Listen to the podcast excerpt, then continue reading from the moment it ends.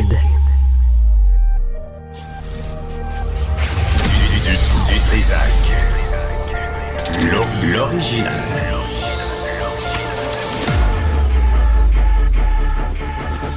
Du Trisac. Votre plaisir coupable. Bonjour tout le monde, euh, j'espère que vous allez bien. C'est lundi, euh, quelque part en Antarctique où il fait soleil 24 heures par jour. Euh, je vais, m'habituer. 12 euh, février. J'espère que vous allez bien. À midi et demi, on aura avec nous euh, le responsable du port de Montréal parce que là, on a arrêté. Là, il y a eu ce sommet. Regardez comment ça marche. Trudeau, là, il se fait tirer les oreilles, puis on lui dit, là, faut tu gères les vols de voitures à travers le Canada. C'est un problème, ça coûte cher, ça coûte un milliard. C'est, au Québec, c'est 100 pièces de plus en assurance chaque, chaque année. Il fait quoi? Il règle pas le problème, il annonce un sommet. Il dit, on va se parler. Ça dure de 8h30 à 3h l'après-midi. Puis tout est fait, on envoie 25, 28 millions, puis qui s'arrange avec ça. Les ports vont gérer les crapules, les bandits de crime organisé, les gangs de rue, les vendeurs de chars usagers, euh, volés. Rien, rien tout ça. Là, on a arrêté d'en parler mais le problème n'est pas réglé, puis on fera pas semblant que ça l'est. Donc, euh, on va en parler vers euh, midi et demi. À une heure et quart, euh, Jean-François Dumas d'Influence Communication sera avec nous le lendemain de Super Bowl, d'un Super Bowl comme moi. J'ai regardé, regardé à moitié. J'ai lâché quand le Michael Jackson des pauvres est arrivé avec ses, ses chansons quétaines puis euh, sa musique euh, de ses balades là pour euh, danser collé. Moi, je comprends pas ça. C'est Super Bowl. Peux-tu craquer? Mais encore faut-il avoir des chansons à chanter.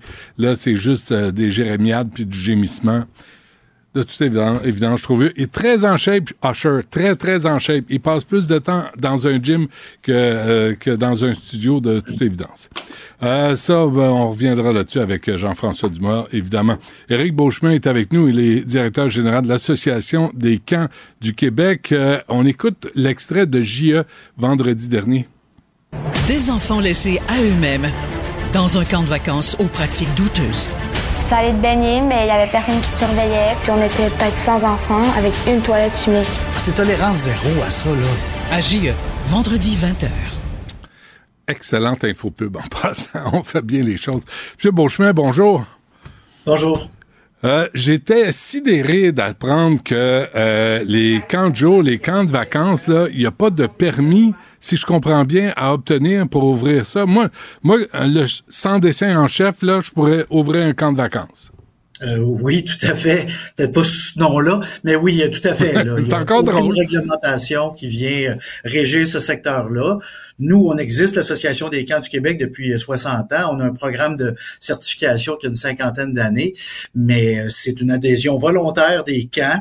Donc, on en a mille qui sont sous notre régie, mais on en a probablement un autre millier qui est sous aucune régie. Aïe aïe. Euh, et euh, vous, avez, vous n'avez aucune autorité, là. Vous pouvez pas euh, passer des contraventions ou dénoncer des camps?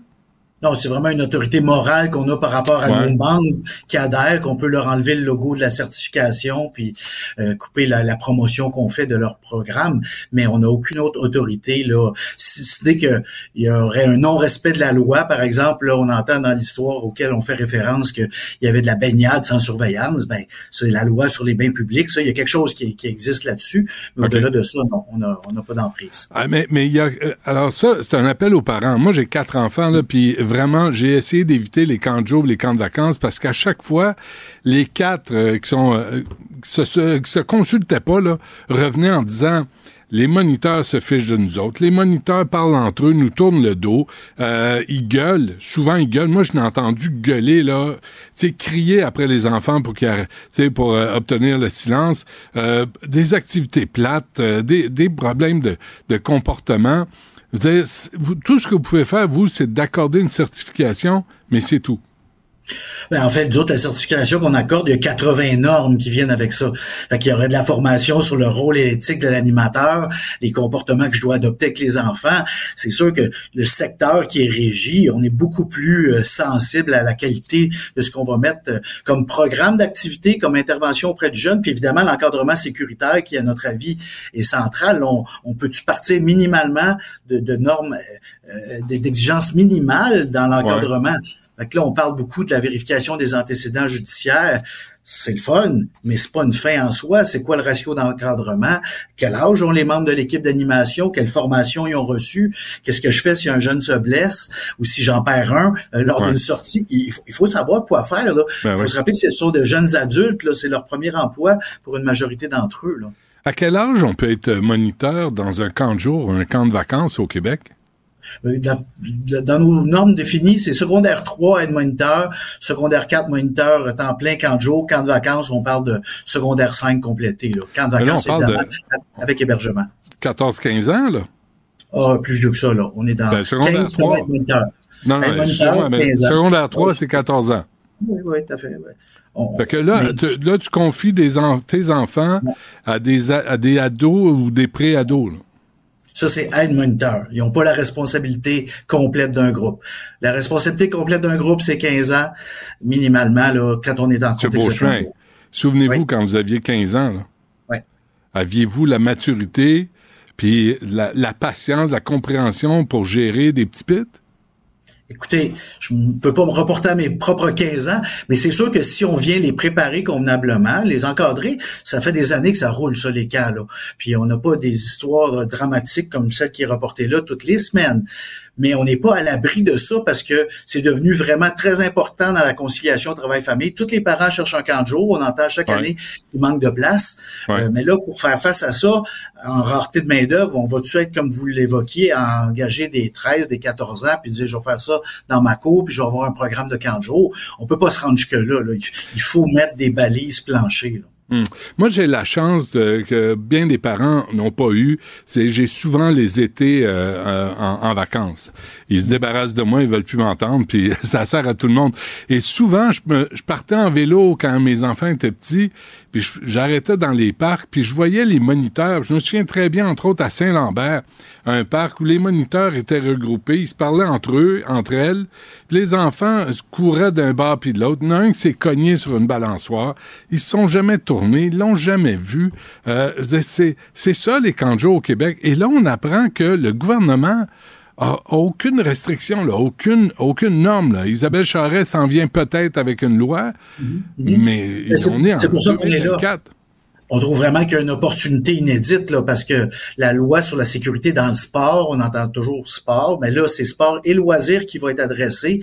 Ouais. Nous autres, on pense qu'il faut vraiment en profiter pour dire non mettre quelque chose de base pour l'encadrement des camps de jour. Ben qu'on sache où est-ce qu'ils sont parce qu'on est capable de les aider. Là. Nous autres, on a une expertise, on a des outils, on a tout ce qu'il faut pour documenter l'accueil des clientèles qui ont des besoins particuliers, la sécurité, on a des applications, quoi faire si tu perds un jeune dans le feu de l'action. On a vraiment développé beaucoup d'outils, mais ils sont pas accessibles hors de notre réseau parce qu'on les connaît pas, les sites de camp. là. Monsieur Beauchemin, avez-vous demandé à rencontrer Mme Charret? Oui, on a demandé à être entendu en commission parlementaire euh, parce que c'est important. Là, ce qui se passe là, c'est plus de 350 000 enfants qui fréquentent les camps de jour tous les Ouais. étés. Il faut venir faire quelque chose. Là. Puis on a une chance là, de le faire. Là. Ben, avez-vous l'impression que votre parole va être entendue? Parce que là, si elle, elle a déjà un projet de loi, vous, vous débarquez à la dernière minute, puis elle n'a pas prévu de, de, se- pencher sur le cas des camps de jour, des camps de vacances, elle le fera euh, fera pas là de façon instantanée. Écoutez, ça fait longtemps quand même qu'on a une collaboration, nous autres, avec la sécurité dans le sport, mais qui développait des outils en collaboration avec nous autres au niveau du loisir. Que toutes les normes qui ont été développées pour les villes, entre autres les camps de jour de ville, ça a été en collaboration, puis avec le soutien financier du gouvernement. Euh, je parlais de l'application Urgence en camp, euh, sur quoi faire. Euh, Ils viennent, ils soutiennent des, des initiatives comme ça, porteuses de sens, puis qui, qui améliorent l'encadrement sécuritaire des jeunes. Fait que moi, je pense qu'on va être entendu. Puis comme je le dis, on veut on veut pas demain matin 80 normes, mais il faut des balises planchées, un ratio d'encadrement, de la formation minimale. Il faut il faut mettre un plancher là. Hmm. C'est, tard, hein?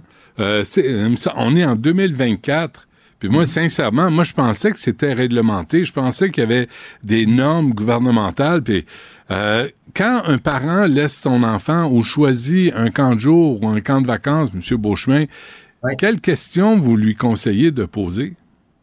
Ben, on l'a évoqué, les normes principales. Je dirais premièrement, êtes-vous certifié ou conforme au cadre de référence pour les camps de jour? Puis avez-vous le, logo?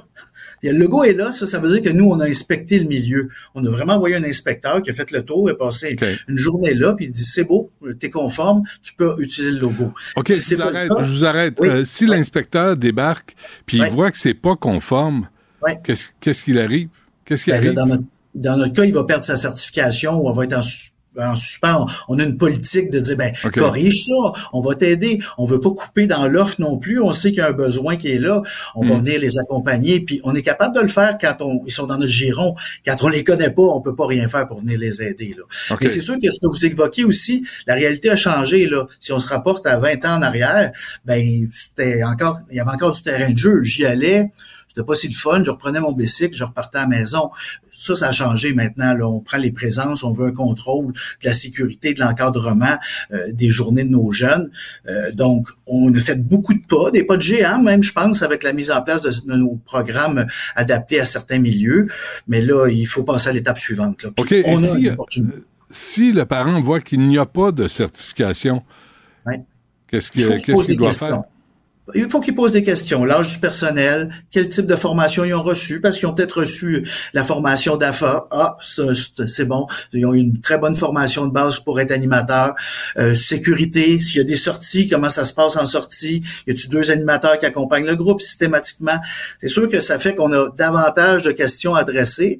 Par contre, nos normes sont disponibles en ligne, les gens peuvent aller voir.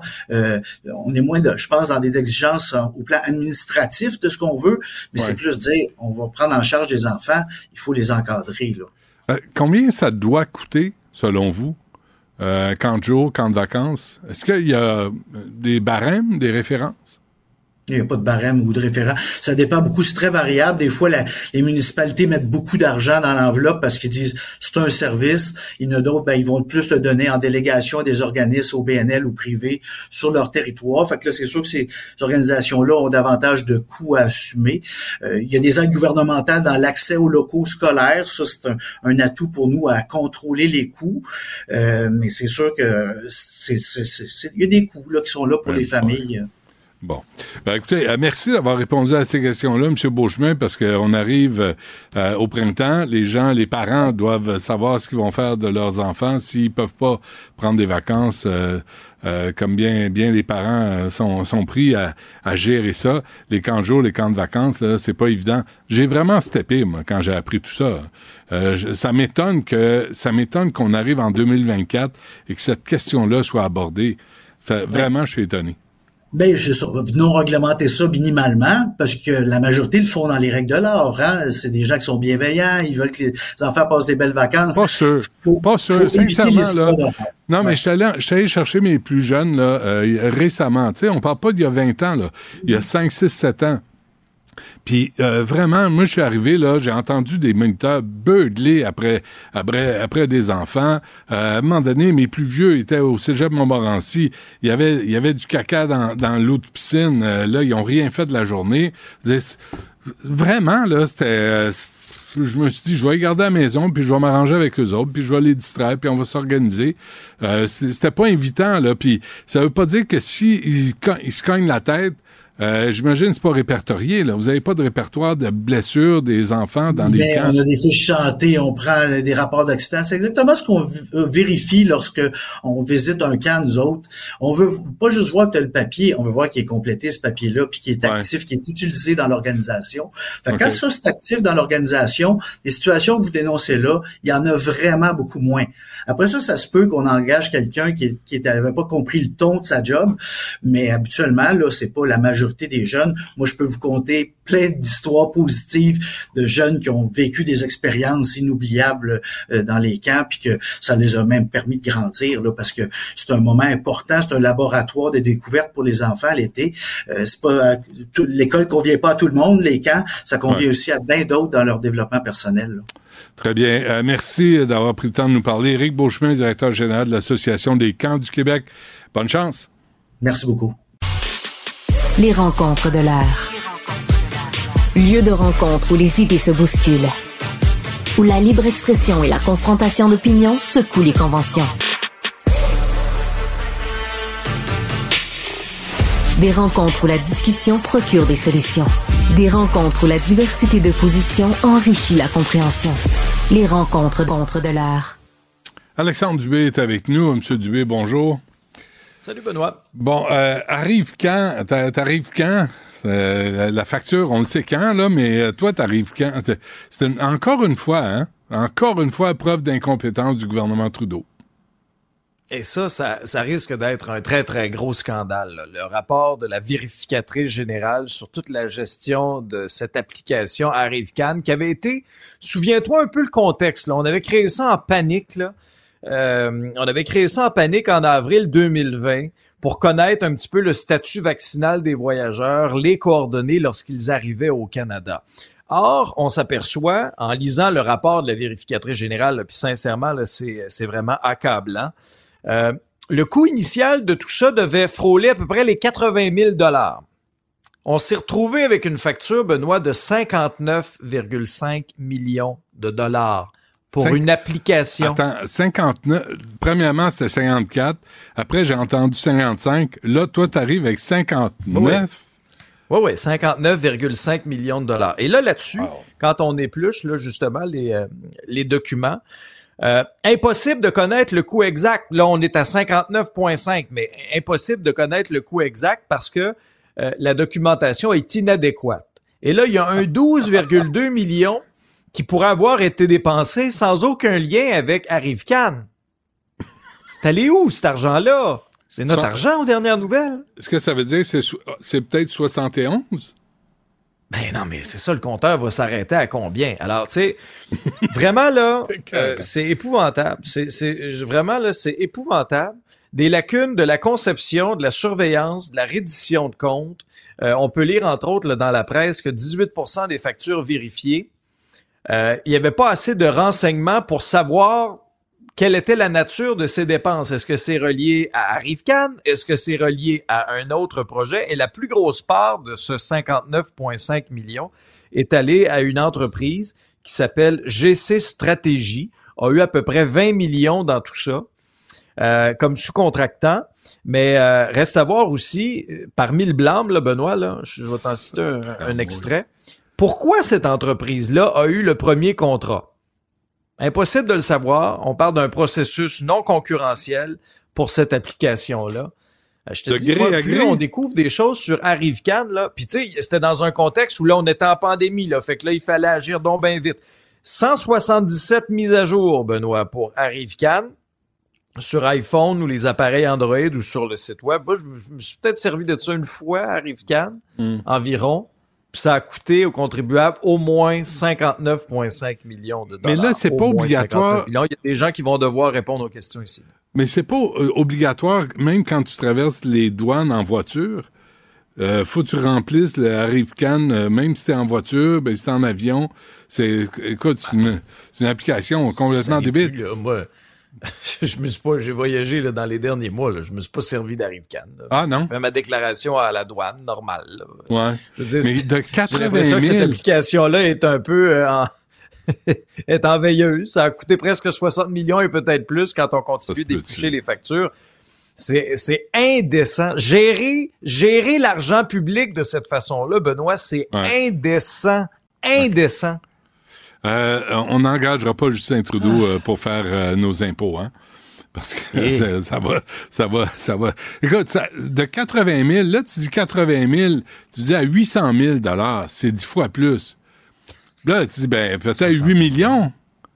Mais là, mais là, t'es 60? 60 millions. Tu dis où? Je comprends pas. Qui s'est graissé? C'est hallucinant. Visiblement, visiblement, Benoît, là, Karen Hogan, la vérificatrice générale, comprend pas plus que nous dans cette histoire-là. Elle est complètement là, estomaquée, visiblement, en tout cas, là, par, euh, parce qu'elle est en train, parce qu'elle l'a découvert dans cette, euh, dans cette application-là. C'est vraiment, Ouais. c'est ahurissant de bien. voir la gestion de nos fonds publics. Et oui, M. Ah. Trudeau aura peut-être des comptes à rendre, hein, et puis des questions à, à répondre. Bon, il ne connaît pas la valeur de l'argent. Euh, nouvelle mesure pour réduire les délais judiciaires, ça, c'est au Québec? Oui, ça a été annoncé au cours de l'avant-midi. Euh, quelques mesures annoncées, puis je vais te dire ensuite euh, ce que j'aurais aimé voir dans ce plan-là aussi, essentiellement, il y a de nouveaux pouvoirs qui vont être accordés aux, juges de paix magistrats. L'objectif, c'est de libérer les juges de la Cour du Québec. Donc, euh, ces, ces juges de paix magistrats vont pouvoir s'occuper des comparutions, des enquêtes sur remise en liberté, des, tu sais, disons, le, le- la poutine... le steak blé de patate là, de, des comparutions au départ. Là. Je te parle pas là, d'un procès comme tel, là, arrestation, tu comparais, t'es remis en liberté, etc. Ok, ça, ça va pouvoir euh, libérer à peu près une vingtaine de juges de la Cour du Québec. Euh, on va miser davantage sur la médiation, c'est ce qui a été annoncé. On veut réduire les délais judiciaires parce que qu'est-ce qu'il y a de plus choquant dans le réseau? Benoît, que de voir, par exemple, un procès tomber à l'eau. Ah, parce que là, on respecte pas les délais de l'arrêt Jordan. Puis là, Ouais. ben, on a trop taponné. Puis quelqu'un qui aurait dû subir un procès, finalement, euh, se retrouve libre comme l'air. Moi, ce que j'ai hâte de voir aussi, Benoît, là, c'est des annonces un peu plus concrètes sur la sécurité dans les palais de justice. Il y a eu cet incident très, très grave au palais de justice de Longueuil où, justement, un traducteur euh, s'est fait attaquer par quelqu'un qui doit faire face à la justice maintenant. On va souhaiter qu'il soit jugé dans les délais.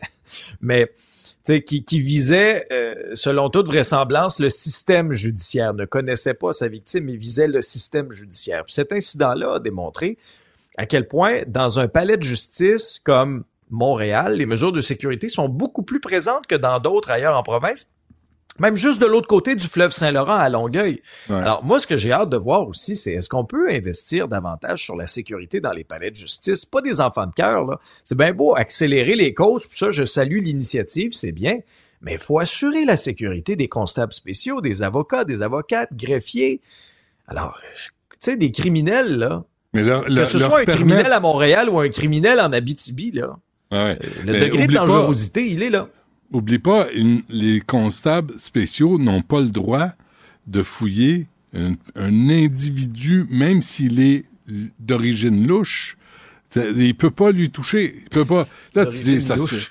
T'sais, ouais.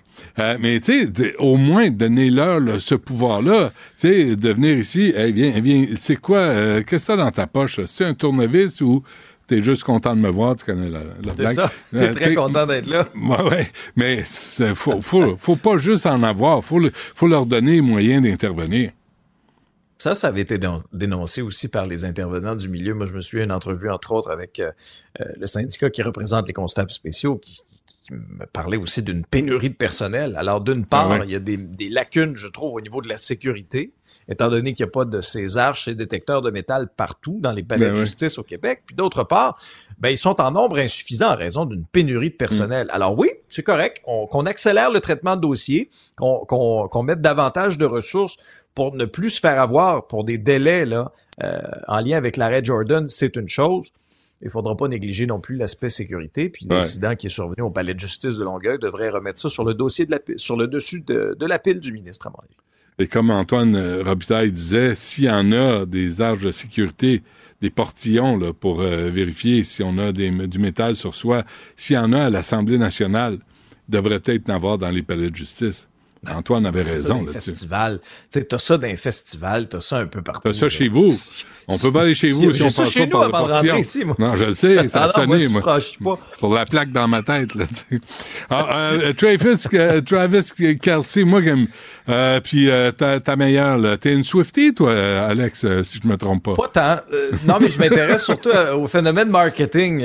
J'ai pas Ouais. encore été corrompu là, par toute l'équipe de recherchistes de Cube là, qui ne jure que par la reine mère. Ah, c'est ça l'odeur en rentrant ici, hein?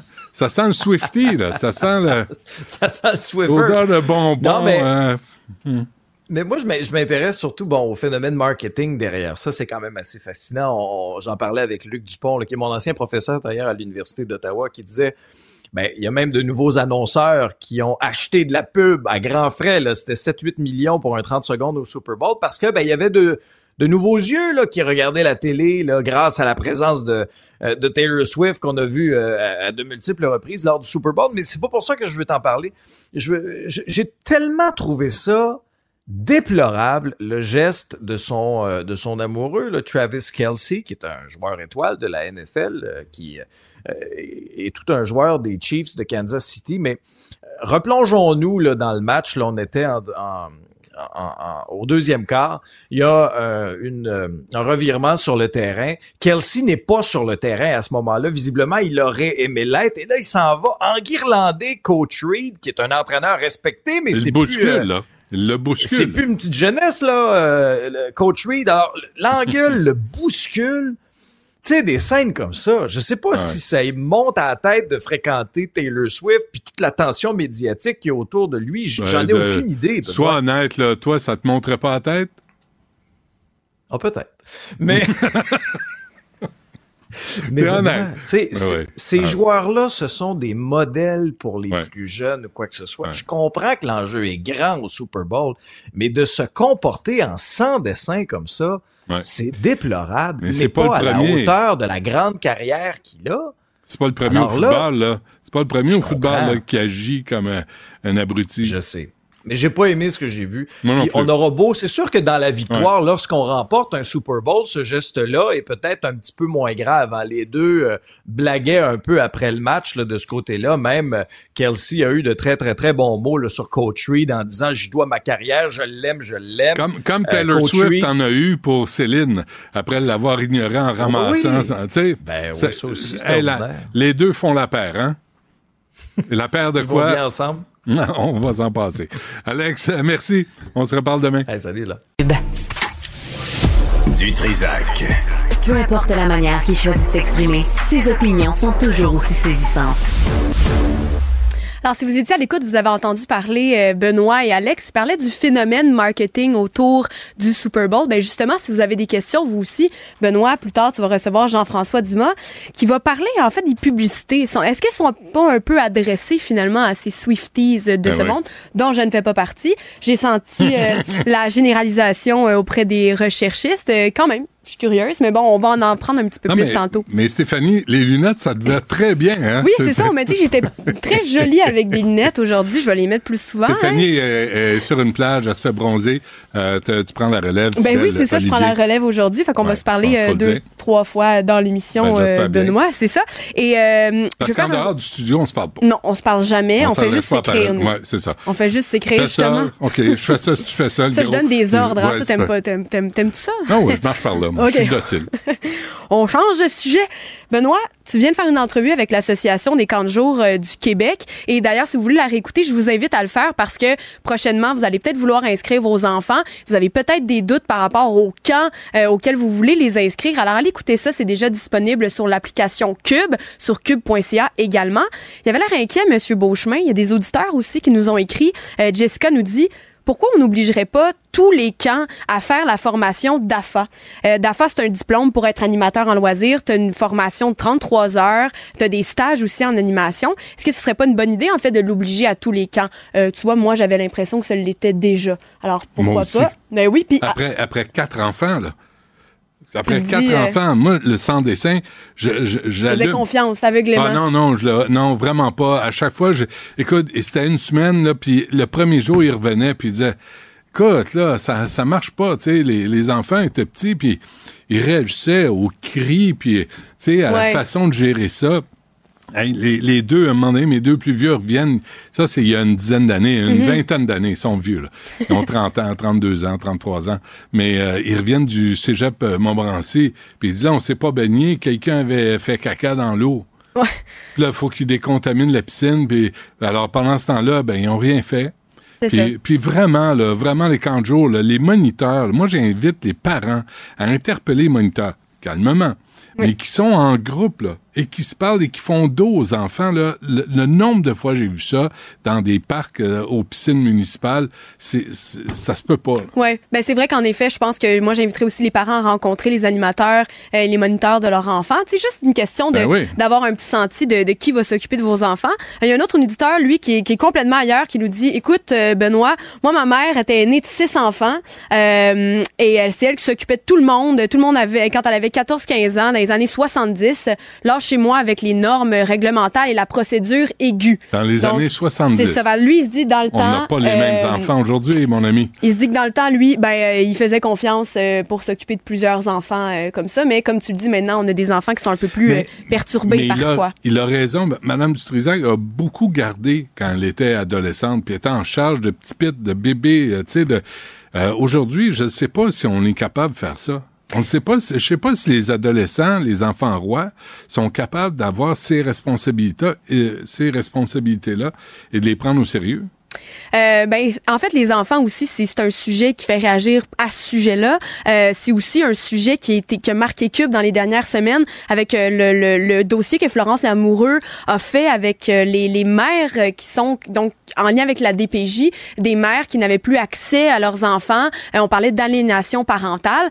Ben, le, le, le dossier se poursuit aujourd'hui. Je vous invite à écouter une entrevue avec Yasmine Abdel-Fadel à 14h15. Elle va recevoir une docteure qui a ouvert une clinique médicale pour les femmes qui ont des problèmes de santé mentale en lien avec ça. On fait un suivi de dossier parce que vous avez été plus d'une centaine à nous offrir des témoignages poignants, bouleversants au sujet de l'aliénation. Et justement, aujourd'hui, le mouvement des familles victimes de violences conjugales post-séparation avec le Parti libéral, dépose une pétition à l'Assemblée nationale pour parler de l'impact de la violence conjugale. Donc, si vous voulez continuer à nous parler de cette situation-là, vous pouvez toujours euh, nous écrire, nous envoyer un texto, nous écrire au studio à commercial cube.radio.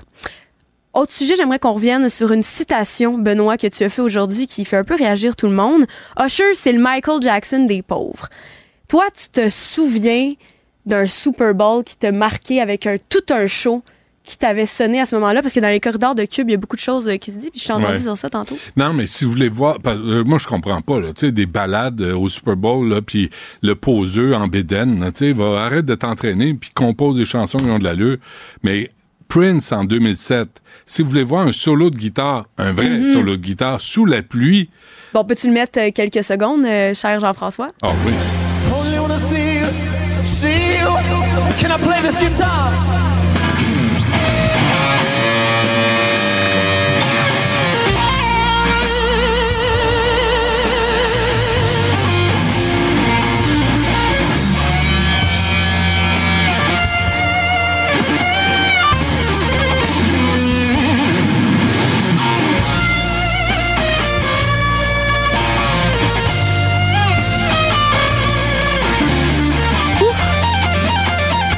On voit tout le monde en régie avec le gros sourire, Benoît. Et ça, Ben si oui. ça vous fait rien, euh, Non, mais- sont où les émotions, là? Là, là, Usher s'est mis en bédaine. À ce, à ce moment-là, tout le monde dans le stade s'était mis en bédaine. Lui, il n'y a pas besoin de se mettre en bédaine pour nous faire, euh, ouh, Ah, pour nous faire des petites sensations. En avez-vous des beaux souvenirs comme ça, vous, à la maison, d'un Super Bowl ou d'un autre spectacle? Ben, vous pouvez nous les partager au 1-877-827-2346. 187 Cube Radio. On les aime, vos, euh, Hmm. vos souvenirs euh, comme ça.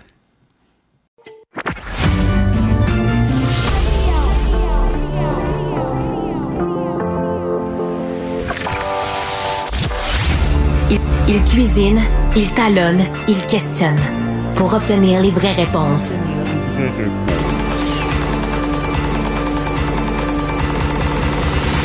Du Trisac. Loïc Tassé est avec nous euh, et il en a à dire sur notre ami Donald Loïc. Bonjour. Moi?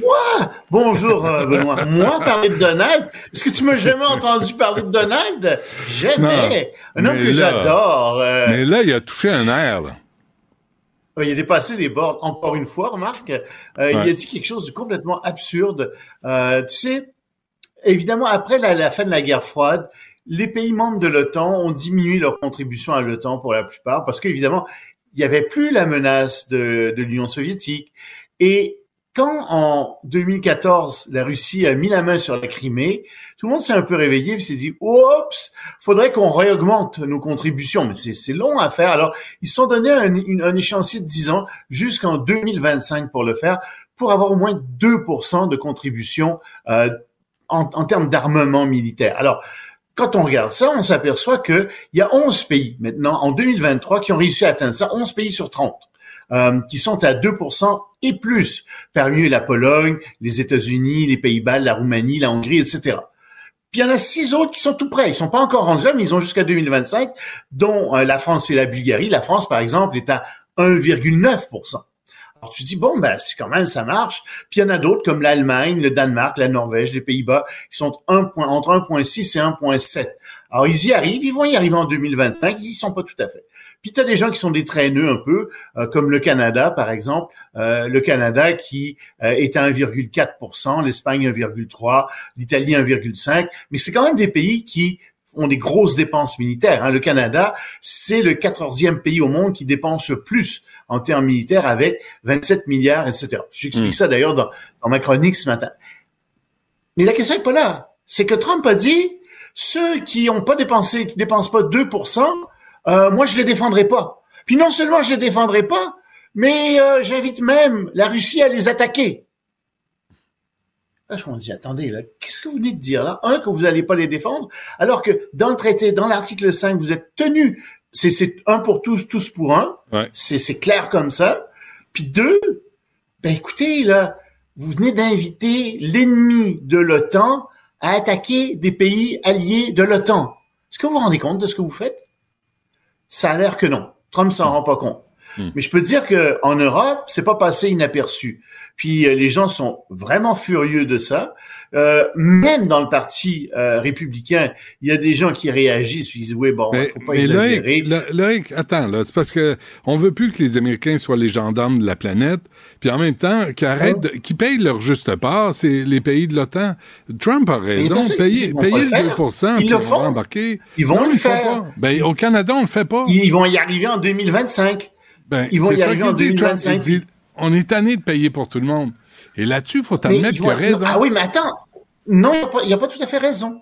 Parce les Nations Unies, c'est pareil. Il y a une chose qu'il oublie. Il y a une chose qu'il oublie qui est très importante. C'est que les États-Unis sont le plus grand exportateur d'armement au monde. Puis quand les pays de l'OTAN augmentent leurs dépenses militaires, en fait, ils augmentent en grande partie leurs achats militaires aux États-Unis. Mais Ils ouais. investissent directement dans l'économie des États-Unis. Ça, il pondère pas ça, lui, par exemple. Ils sont, tu sais, c'est pas, puis c'est pas pour rien, par exemple, que la France est à 1.9 parce que elle a une grosse industrie militaire, la France. Donc, oui, elle monte à 1.9 puis elle va dépasser ça. Ils vont être à 2.5 l'année prochaine, je pense. L'Allemagne aussi a dit qu'elle serait à 2.5. Mais tu dis pas, je vais arrêter de vous défendre. Parce que tout le monde est en train de marcher vers cet objectif-là, puis tout le monde va le rencontrer à part Ouais, mais- deux, trois mais- pays. Mais arrêtez, là. Il n'est pas président des États-Unis. Il fait un show pour être élu. On verra en temps et Oui, lieu. mais dans les Non, sondages, il- il, est en avance. Non, je De comprends. 5 points. Mais, mais tu sais, on va pas les défendre. Il y a quand même un congrès, il y a le Sénat, il y a, tu sais, il y a, il y a des Il n'y a pas le droit de le faire. Mais c'est pas ça qui, ce qui agace les gens derrière ça, c'est la mentalité de Trump. Puis il y a, il y a souvent, il a dit, moi, je veux sortir de l'OTAN. Puis Ouais. on sait qu'il aime les dictateurs, il aime Poutine, il, il, il aime Xi Jinping, il aime euh, Kim Jong-un, il les aime vraiment. Puis lui-même, ben, c'est la graine de dictateur. Puis tu te dis, oui, mais qu'est-ce que tu es en train de faire? Et, et je pense que lui, il essaie de faire des deals. Il y a une mentalité de marchand de tapis à l'échelle internationale. Euh, tu sais, si on peut acheter de l'armement, si la Chine peut, par exemple, acheter plus aux Américains, il va laisser tomber Taïwan, c'est assez clair. Euh, Mhm. c'est ce genre de mentalité. Les gens disent, non, non, il n'y a pas juste l'argent. Il y a aussi le régime politique. Il y a aussi les libertés. Il y a aussi la culture derrière. Ça ne tente pas que nos tombent. Ça nous tente pas qu'on euh, des pays baltes soient menacés par la Russie, etc. Il n'y a pas de deal à faire là-dessus. On verra. C'est on ça qu'il faut On, on verra. Il, est, il est là pour faire du trouble. Pour l'instant, il réussit, mais il n'est pas élu encore. On verra, on verra Il bien. est pas élu. Ouais. Euh, offensive. Oui, mais regarde, tu as vu Biden? Biden qui, qui, qui de, de plus en plus, euh, écoute, il devrait pas être, un, ni l'un ni l'autre ne devrait être là. hein. C'est des Ben, vieillards. ils- ils Euh, Biden a des problèmes de mémoire graves. Il y a Mm. peut-être un bon jugement, mais il y a des problèmes de mémoire graves. Au moins, il y a une bonne équipe autour de lui. Puis Trump, ben, on a l'impression qu'il est en train de devenir dément, tout simplement. Mm. Enfin, je pense qu'il était, c'est un narcissique grave, là, c'est diagnostiqué C'est pas joli. euh, par C'est- plusieurs. c'est- pas joli ce que tu dis. Pauvre homme, là. Tout le monde s'acharne sur lui. Euh, vraiment, Donald sur Trump, qui? c'est une Sur victime. Biden ou sur Trump? Son Trump, Ah, là, Trump, c'est une oui, oui, victime. oui. Grande Pauvre- victime, Trump, Pauvre monsieur. Tu sais, le Ben oui, c'est ça, tu sais. Allez, Des gens qui devraient pas se présenter à la présidence, ni l'un ni l'autre. T'es pas fin, c'est pas fin. Euh, offensive de l'armée israélienne à- Rafah, Loïc. Enfin, c'est une petite ville, euh, en théorie, de 70 000 habitants, qui est collée à la frontière égyptienne. Mais avec les attaques euh, d'Israël contre Gaza, tout le monde s'est réfugié là. D'ailleurs, Israël avait dit allez vers le sud, allez vers le sud, allez vers le sud. Résultat, il y a 1,5 million d'habitants en ce moment à Rafah. Donc les infrastructures tiennent pas, c'est une ville, c'est un, vaste camp de réfugiés Rafah en ce moment. Les Israéliens n'ont pas encore attaqué Rafah et ils se préparent à attaquer Rafah. Et tout le monde dit à Israël attendez, là, faut pas faire ça. C'est le dernier endroit où ces gens-là peuvent habiter. Presque tout le reste de Gaza est complètement détruit. Où est-ce qu'ils vont aller, les 1,5 millions de personnes? Qu'est-ce que vous allez essayer de faire là? Ah, on veut récupérer des otages. Oui, mais sur les 136, vous avez réussi à en libérer deux, hier d'ailleurs. Bravo. Mais c'est là Hamas qui les détient. C'est là, c'est au Hamas qu'il faut parler. Où est-ce qu'ils sont les otages? Ils les ont pas trouvés. Est-ce qu'ils vont les trouver en attaquant Rafah? Ben, je peux Moi, pas croire que tu... Tout le monde en doute fortement. Es-tu en train de blâmer Israël alors que c'est les crapules du Hamas qui ont provoqué non, non, toute non, cette situation-là? Non, non, non, je, non, je non. Pas croire, je là. dis pas ça. Je blâme pas. Non, je blâme pas Israël. Je blâme pas Israël. Ce que je dis, c'est, regardez, aux Israéliens, et je suis pas le seul à dire ça aux Israéliens, c'est, attendez, là, vous voulez attaquer Rafah, mais combien allez-vous faire de dizaines de milliers de morts à Rafah, là, parmi les civils qui sont là? Est-ce que vous allez vraiment récupérer vos otages? Que le Hamas C'est ça est que je dis. Puis où est le Hamas. Ah, Hamas Il y aura pas d'attaque. Tu, tu le sais bien que le Hamas ne les libérera pas. Puis tu sais bien que la plupart de ces otages-là sont probablement morts aussi. Hmm. Tu sais Euh, bien ça. ça, Euh, c'est donc le- la, la le- question c'est qu'est-ce qu'est-ce que vous avez- qu'est- qu'est-ce qui va arriver? Je suis pas le seul à dire. En, en- écoute, aux Pays-Bas, la Cour des Pays-Bas vient de dire on ne veut plus donner à Israël des pièces de rechange pour les euh, les avions de chasse parce que à cause de ce qu'ils font, etc. Il y a beaucoup de gens qui s'interrogent en ce moment sur la façon Mhm. dont Israël mène cette guerre. Puis moi, ce- que je t'as vu le mur de l'Égypte? T'as vu le mur de l'Égypte avec des barbelés pour pas que les Oui, Palestiniens débarquent chez Ils eux? veulent pas rentrer. Ils veulent pas, ils veulent absolument pas des Palestiniens. Mais moi, ce que je te dis, c'est une chose. Moi, ce que je dis, c'est juste ça. C'est au moins, au moins, quand même, est-ce qu'on pourrait s'arranger pour qu'il n'y ait pas une famine parmi les Palestiniens? Que le Hamas rende les otages. 2,2 Que le millions. Hamas, que mais Hamas rende les oui, mais otages. ça vient de se 2,2 régler. Ça vient de se Non, il ne régler. les rendra pas. Il- le, le Hamas ne travaille pas pour les Palestiniens. Le Hamas travaille pour le Hamas. Le, Hamas, c'est une organisation Ben, les politico-religieuse. Palestiniens ont voté pour le des- Hamas. Sais, à un moment donné, là. Ils ont voté en 2005 pour le Hamas, ménage. Benoît. Faites- Ça fait quasiment ménage chez 20 vous. ans. Ben oui, ça fait c'est- 20 ans, ils sont pas, ils sont terrorisés. Ils peuvent pas. C'est comme si tu disais aux Nord-Coréens, faites le ménage chez vous. Ils peuvent Ah. pas faire ça en ce moment. Alors, moi, ce que je dis, c'est au moins, donnez-leur à manger. C'est ça que je dis. Hmm. Au moins, là, on est en, il- il il y a presque toute la population qui est au bord de la famine, puis qui est en situation d'urgence. Tout est en situation d'urgence. Que Presque Hamas tout en otages.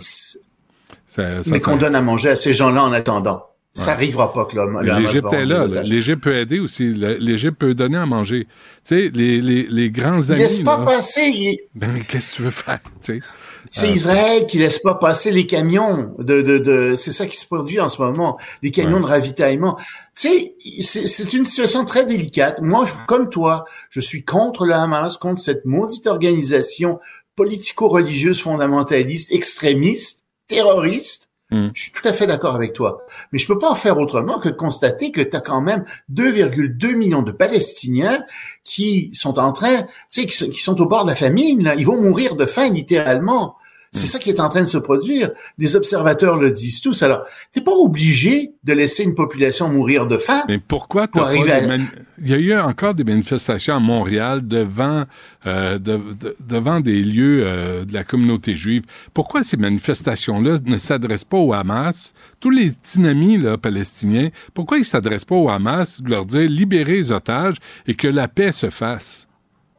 Pourquoi il n'y a Mais pas écoute, ce message-là nulle part de toutes ces sacremouilles de manifestations pro-Hamas qu'on voit, là, entre autres à Montréal? Ce C'est ça la sont. C'est ça. je pense réponse. pas, non, non, Que- non, que non, la- je pense non, pas mais que les manifestations exigent du Hamas de libérer les otages, et là, Israël n'aura plus aucune raison d'attaquer quiconque, aucun Ils citoyen vont pas le d'aucun faire, le. Hamas va pas les libérer. Mais je suis d'accord avec toi. Il y a beaucoup de gens qui sont, qui manifestent en ce moment contre Israël. Puis t'as raison. Euh, ils devraient aussi se retourner puis manifester contre le Hamas. Mais oublie pas une chose, c'est que la plupart des musulmans sont très pacifiques, sont très... mais t'as un- tu sais, les gens qui descendent dans la rue, c'est souvent des gens qui sont des fondamentalistes religieux.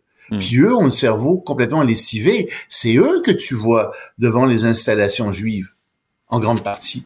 C'est pas des gens, c'est pas 90% des, des, des, des musulmans qui sont tout à fait paisibles, qui sont, qui trouvent ça horrible ce qui se passe, qui sont tout à fait contre ce que veut le Hamas. Qu'on les entende. Qu'on les entende. Moi, je souhaite les entendre.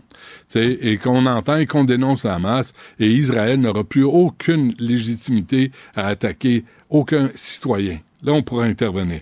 Mais tant que le Hamas va détenir des otages, qu'est-ce que tu veux, Israël continue ses frappes. Il me semble l'équation est simple. Et moi, ce que je dis, c'est quand même, en attendant, là, au moins donner à manger à cette Re- population. Donner à manger aux citoyens. ouais. Euh, on se laisse là-dessus. On se parlera de Paris, cette- la ville lumière. Je pense qu'il euh, devient la ville mal, vidange. C'est écœurant. Euh, Loïc, merci. On se parle demain. Allez, salut, à demain. Salut.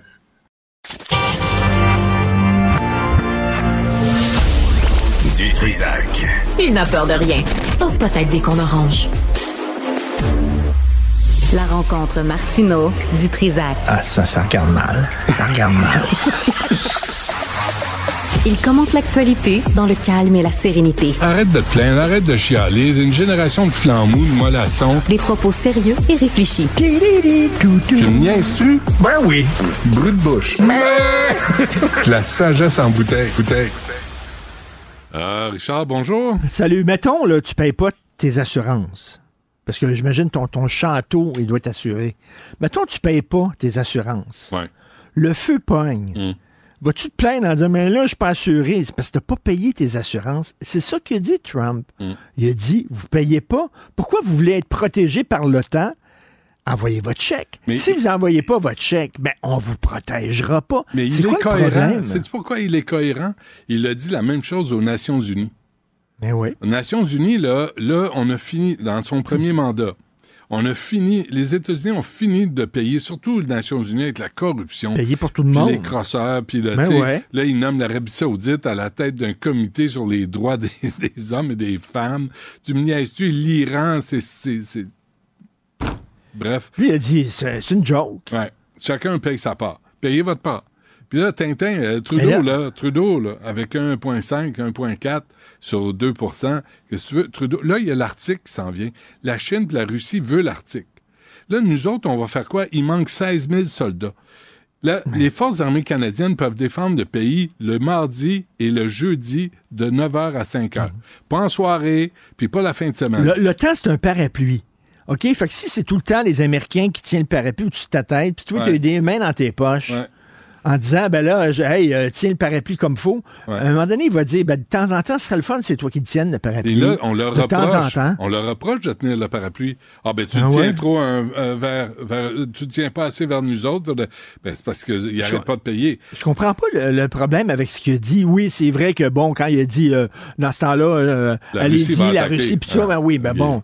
Mais tu sais, on ça, sait il en rajoute tout le temps. C'est un Non, il en rajoute tout le temps, mais ce qu'il a dit, de- finalement, c'est que si vous voulez euh, jouer de la protection de l'OTAN, Ouais. ben, participez. Ouais, Euh, puis, les manifestations là, qui ont encore lieu à Montréal, là, pour dénoncer Israël, commencez donc par dénoncer le Hamas. Oui. Commencez. Commencez. Si, si vous êtes sain d'esprit, là, vous allez commencer par dénoncer le Hamas. Après, Israël n'aura plus aucune Et si, si le Hamas, si le pour Hamas attaquer avait à cœur le bien-être des Palestiniens, Ben oui. il libérerait les otages, OK? Ben- Sinon, puis tu sais, tu, tu le sais, là, tu convoques entre toi Israël. et moi, Là, là, les femmes qui sont encore en otage, là, OK? Ah ouais, sont- elles, sont- seront jamais libérées. Elles seront jamais libérées. Pourquoi? Pourquoi? Parce qu'elles vont témoigner de tout ce qu'ils ont vécu. Ouais. Fait qu'ils veulent pas, eux autres, que ça se sache. Fait que ces femmes-là seront pas libérées. C'est Mm. pour ça qu'ils veulent pas les libérer. Euh, Hey, écoute, ça, ça vient de sortir. ouais. C'est Nicolas Lachance dans le Journal de Montréal. Une femme de 77 ans. Elle est dans, un CHSLD. Elle a l'Alzheimer. Elle se lève. Euh, les autres, ils manquent de, de, de- de main-d'œuvre, de personnel. A tombé. Elle s'est cassée une hanche, bien sûr. Et là, ben, pour la protéger, il l'attache. Elle est en contention. Puis là, ses enfants disent, ça n'a pas de Christie de bon sens. Elle est attachée comme un animal. Ça se lève. Mais en même temps, c'est parce que ça se lève. Eux autres, ils n'ont pas, ils ont pas, ils ont pas suffisamment de monde pour la surveiller tout le temps. C'est ça, c'est ça notre système de santé. C'est rendu, Ouais. on est rendu, d'être- on attache les vieux peuvent protéger d'eux-mêmes parce qu'on peut pas les protéger parce qu'on manque de staff. Hmm. C'est carré, Ouais. incroyable, avec tout l'argent qu'on envoie au gouvernement pour le système de santé. Mais là, tu vas avoir un Top Gun ou une Top Gun à 650 000 qui va gérer les, autres- les autres gestionnaires, qui vont gérer les gestionnaires des hôpitaux, qui vont gérer le personnel sur le terrain, puis finalement, ils sont obligés d'attacher le monde parce qu'il y a tellement de gestionnaires, parce que c'est Christian Dubé qui vient de la caisse de dépôt, puis qui aime ça, les gestionnaires. Il aime ça, des gestionnaires. Fait qu'on va en nommer un à, à 650 000. Pour faire quoi? Pour être redevable de fuck all. Lui, là, cette personne-là, là, penses-tu que s'il y a un fuck euh, dans un 6 ou un 6 pour toutes les créations de Gaétan Barrette, penses-tu qu'il est redevable de quiconque ou de quoi que ce soit? Mais personne n'est redevable, mais personne t'a vu, là. Ils veulent même pas. euh, Nathalie Roy veut même pas montrer ses factures. Ça, ça, ça, je, ça, je comprends pas ça. Euh. C'est dépenses, là. Là, on, on s'attend pas à ce qu'il ait mangé chez Subway, là. On s'entend, là. Tu sais, quand tu reçois des dignitaires euh, de l'étranger, c'est certain qu'ils Mais amènent ça pas peut chez créer Subway. une atmosphère relaxe aussi. Au lieu d'aller manger dans un restaurant Ça 5 sent étoiles. mauvais chez Subway. Non, moi j'aime ça. Ah, t'aimes ça? J'aime- Ouais, ouais, j'aime C'est ça. comme mon fils, Un il aime gros- ça? Ah ouais, mais a- j'ai un adolescent en moi encore. Parce que des fois, quand les, les plus jeunes disaient On va-tu manger ce- chez Subway? Je dis pas pire, on y va. Moi, ça me fait plaisir. Je, me dis, je fais semblant d'être obligé d'y aller. Mais ça payez pour un plaisir. sandwich. Fais- Fais-toi un sandwich chez vous. Ah, mais des fois, se faire Fais-toi un sandwich chez vous, de la Non, salade, jambon, deux pains, Ouais, de la moutarde. mais c'est pas pareil. Tu sais, des fois, c'est pas pareil. Il faut juste des fois faire euh, autrement.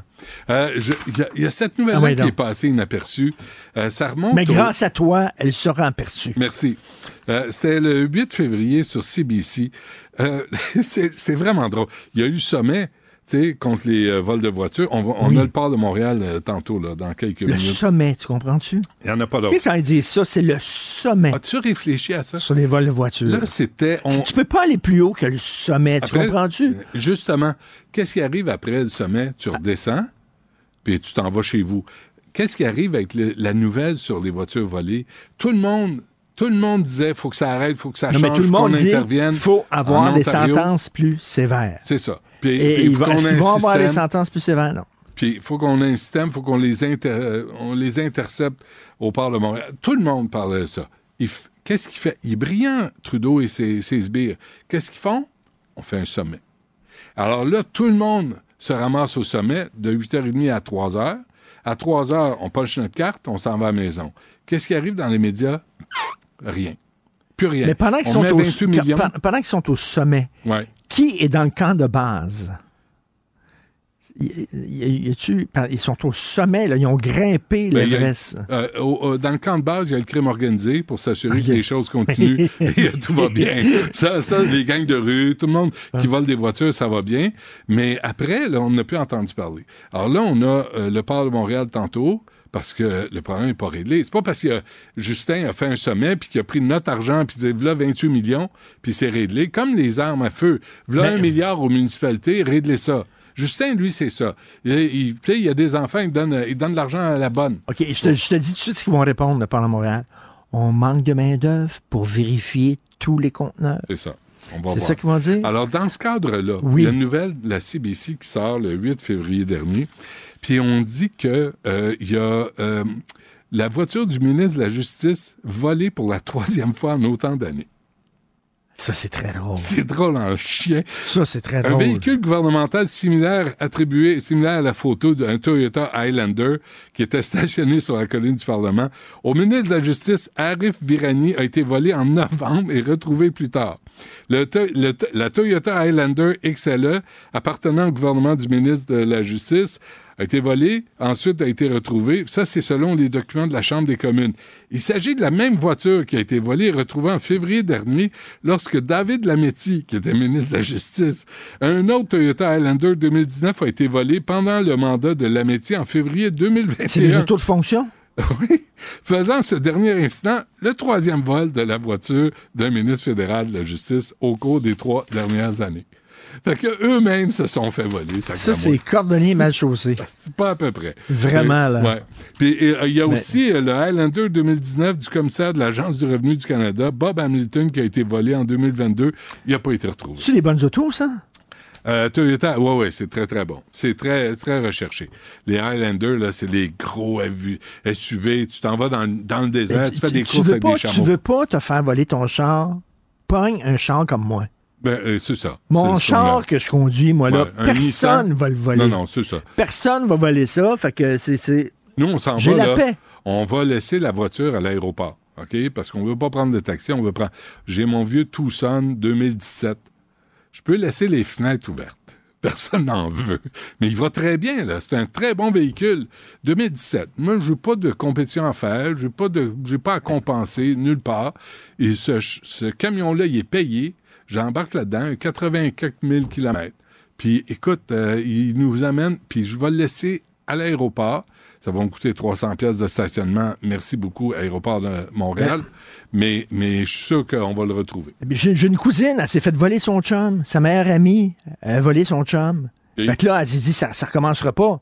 Là, elle s'est rematchée avec un gars, c'est sûr que ça ne se, fera- elle se fera pas voler Ah son non, il est laid comme un cul. Sûr, sûr, Ah, sûr. c'est ça, c'est Et ça. personne d'autre. Là, elle, est tranquille. vieux, il est Elle, a l'esprit tranquille. Tu comprends-tu? Il, il est vieux, il grince quand Elle il peut bouge. dormir. Ah, c'est parfait. Comme ça. toi. C'est le truc, exactement. Moi, j'ai pas peur de me faire voler. Madame Dutrisac non plus. Euh, merci, Richard. Salut. Du Trisac.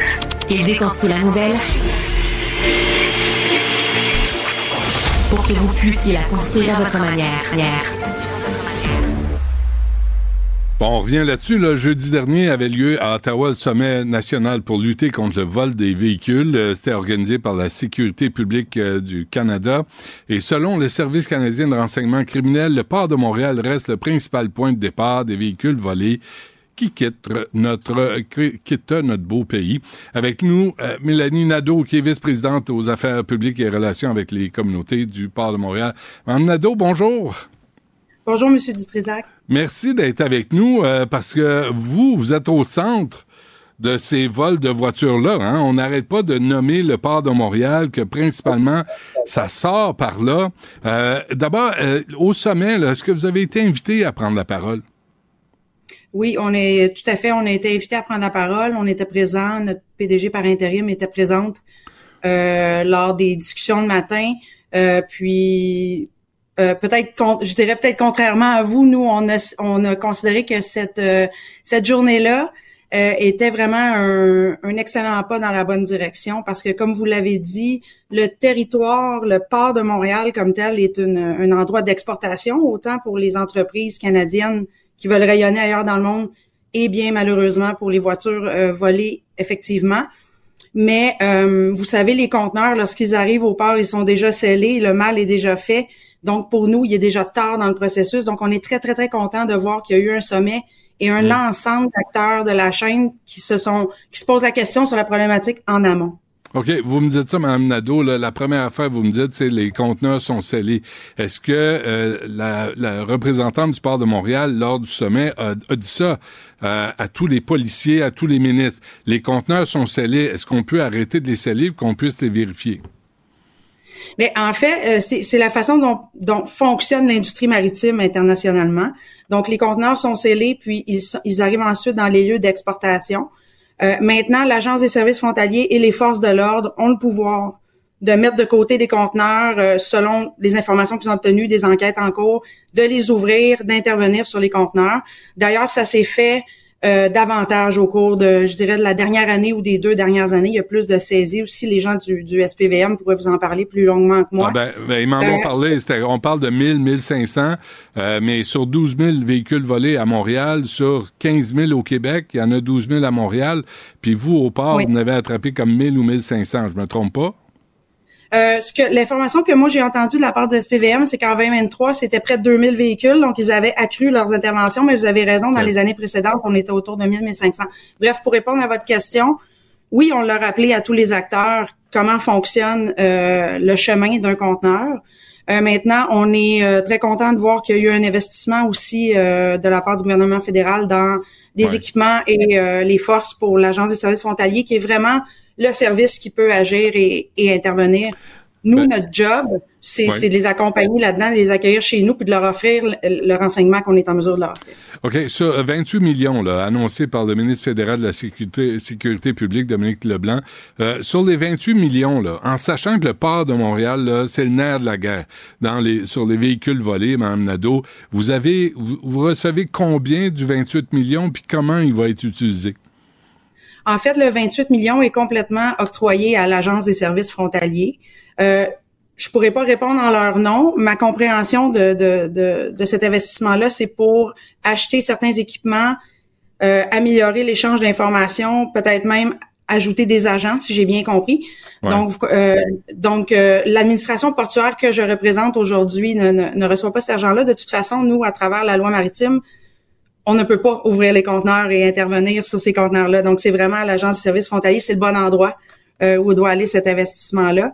Donc, OK, j'ai pas, hein, on s'entend que le système marche pas. Là. On s'entend, Mme Nadeau, là, vous et moi, là, que le système ne marche pas parce que le Canada est le principal fournisseur de véhicules volés dans le monde, paraît-il. Euh, Est-ce qu'on est capable de s'entendre là-dessus? Je pense pas qu'on va s'entendre complètement là-dessus. On va s'entendre sur le fait que collectivement, on doit en faire plus, mais on n'en fait pas assez. Non, non, non, je parle pas collectivement. Je parle de chez vous, le port de Montréal. Ça, pa- ça passe pas par chez nous. Moi, j'habite sur la rive sud, là, je vois pas de voiture volée passer dans ma cour. Alors, ça passe chez vous, par les portes, chez vous, puis ça sort pas au, au quai puis au port de Montréal. On s'entend là-dessus. Est-ce que Pour vous- ceux qui sont destinés à l'exportation, oui, on s'entend là-dessus. OK. Alors là, vous, là, au port de Montréal, qu'est-ce que vous avez fait pour contrer la contrebande de véhicules volés qui passent par chez vous? Nous, ce qu'on fait, c'est qu'on offre l'accès à notre territoire 24-7 au service de police. Donc, il y a 800 policiers, que ce soit de la GRC, de la SQ ou de la SP du SPVM, qui peuvent entrer en tout temps chez nous. Puis s'ils n'ont pas leur carte d'accès, ils vont nous appeler et on va les laisser entrer aussi. Ce qu'on fait, c'est qu'on donne accès aux images de nos 600 caméras. Ce qu'on fait, c'est qu'on donne accès aux données, parce que vous savez, pour pouvoir entrer au port, il faut avoir une carte comme ça, Mm. après avoir fait l'objet d'une enquête de Transport Canada, biométrie, etc. Donc, on donne accès à ces données-là pour fournir l'information nécessaire pour les enquêtes.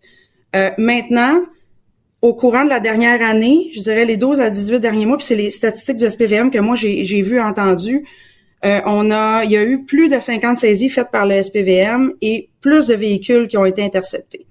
Donc, pour nous, c'est une bonne nouvelle. Oui, c'est plus de véhicules, donc vous me direz que ça, sort- ça donne l'impression que la problématique est plus importante. Puis oui, ça demeure effectivement une fraction des véhicules volés, mais j'isole évidemment les véhicules qui sont volés et qui sont exportés à l'international parce qu'il y en a qui restent au Canada, il y en a qui passent par d'autres frontières.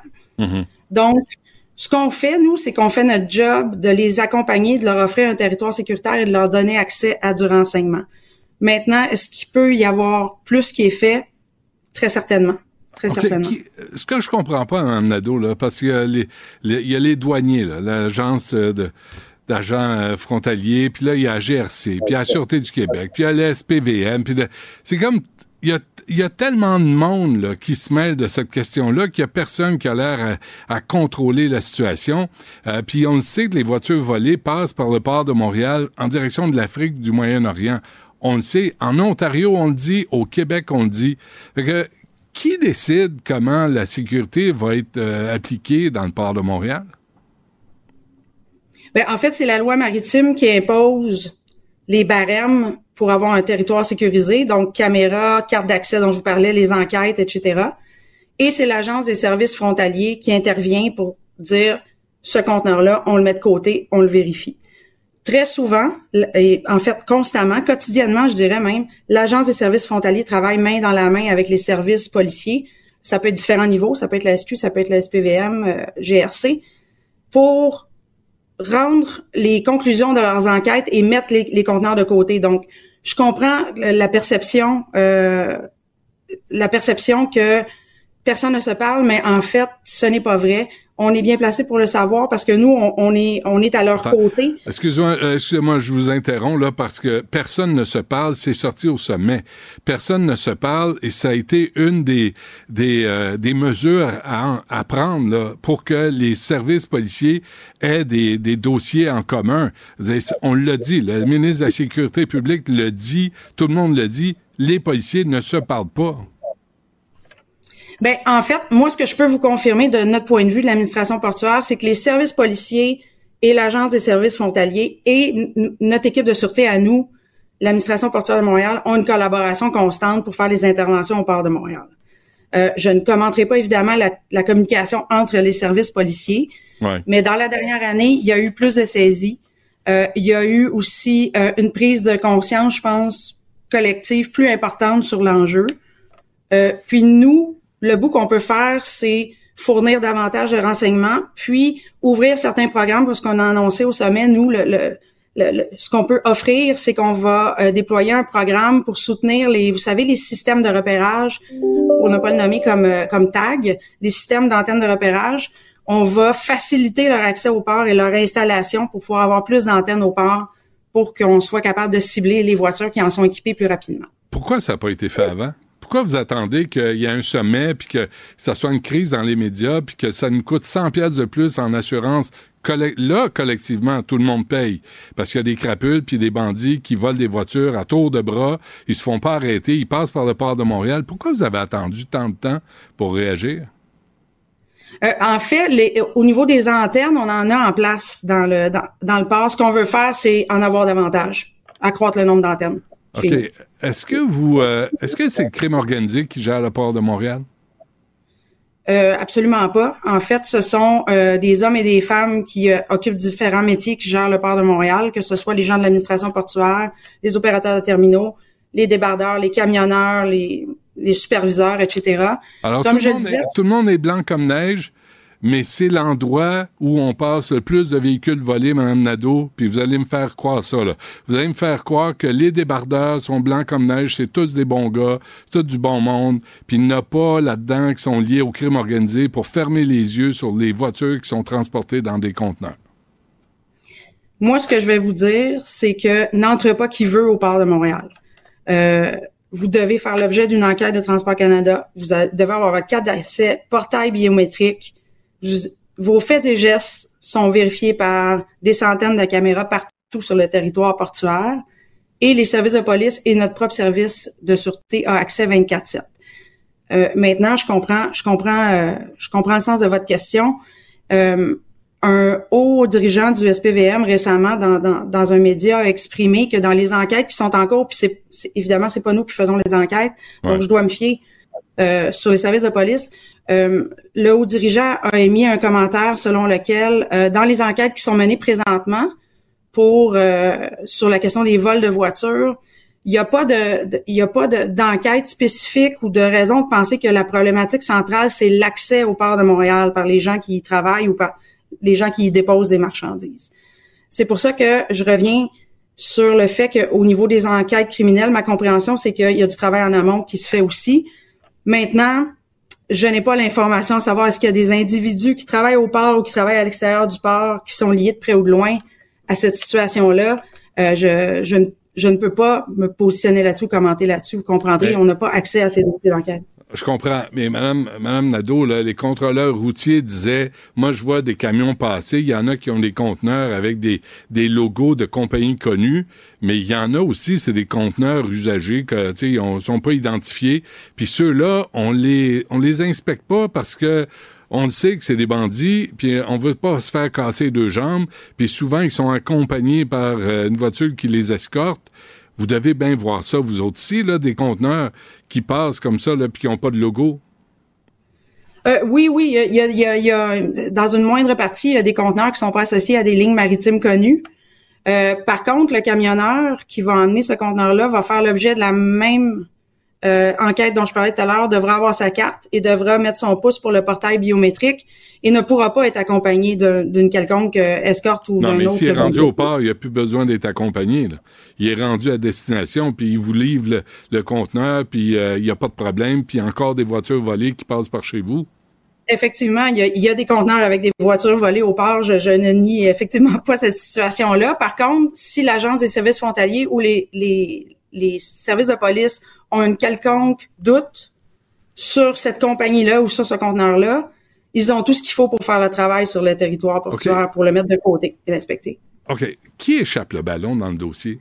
Parce que là, vous m'expliquez tout ça, là. Puis là, c'est euh, l'Agence de services frontaliers, puis la GRC, puis je, reviens avec la même. Mais qui échappe le ballon? Là? Qui est incompétent pour arrêter ce trafic de voitures? C'est des voitures volées, ça cramouille. C'est pas des cocombres, c'est pas des navets, c'est pas des grippins, c'est des voitures. Ça passe pas inaperçu. Mais en fait, euh, je pense pas qu'il y ait quelqu'un qui échappe le ballon.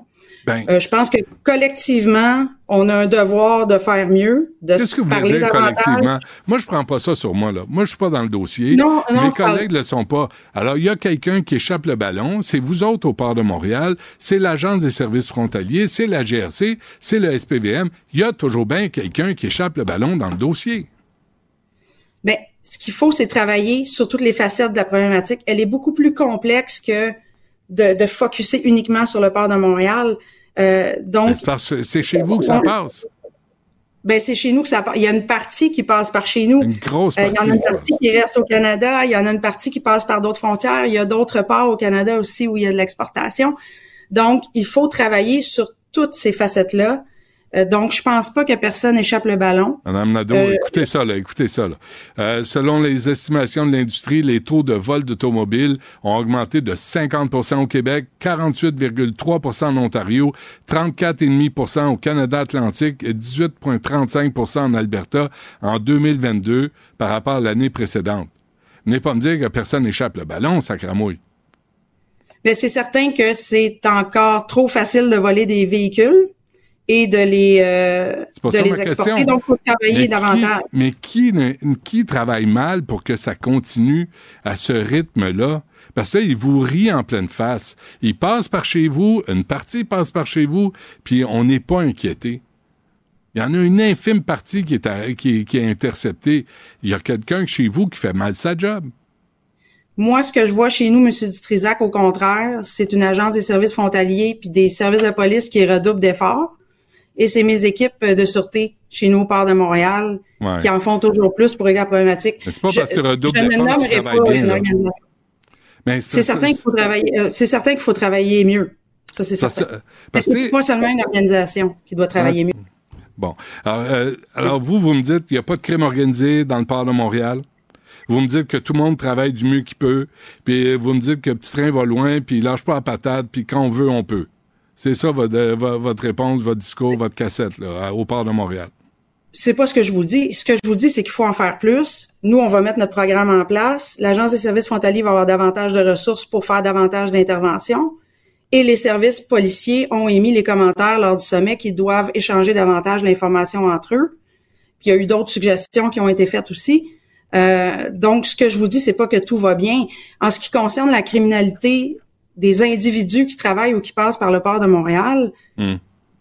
pour l'instant, l'information que j'entends de la part du SPVM, c'est que les enquêtes ne mènent pas à une problématique dans l'accès au port de Montréal, ce qui ne veut pas dire que qu'il n'y a pas des individus à l'extérieur ou à l'intérieur de- de- du territoire qui font l'objet d'enquêtes ou qui devraient le faire. Euh, donc, ce que je vous dis, c'est que c'est un problème extrêmement complexe où on doit agir sur tous les fronts, tout le monde en même temps. OK. Fait que je- Madame je ne Nadeau, peux pas en- nommer- En conclusion, là, Pierre Poilievre est allé euh, devant votre port de Montréal, puis lui, il avait toutes les réponses à tous les problèmes. Là. Que vous en avez pensé de ce, ce point de presse de Pierre Poilievre qui disait on va laisser faire les consultants, on va mettre du monde sur le terrain, puis on va mettre des scanners pour passer, pour vérifier le, le contenu des conteneurs?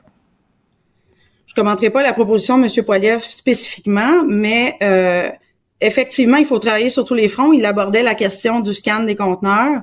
Maintenant, je, je vais me répéter, euh, on ne peut pas l'aborder uniquement sur le front de euh, des interventions qui doivent être faites au port. Il faut faire ça, mais il faut l'aborder sur les autres fronts aussi avant que le conteneur arrive au port avec des véhicules à l'intérieur.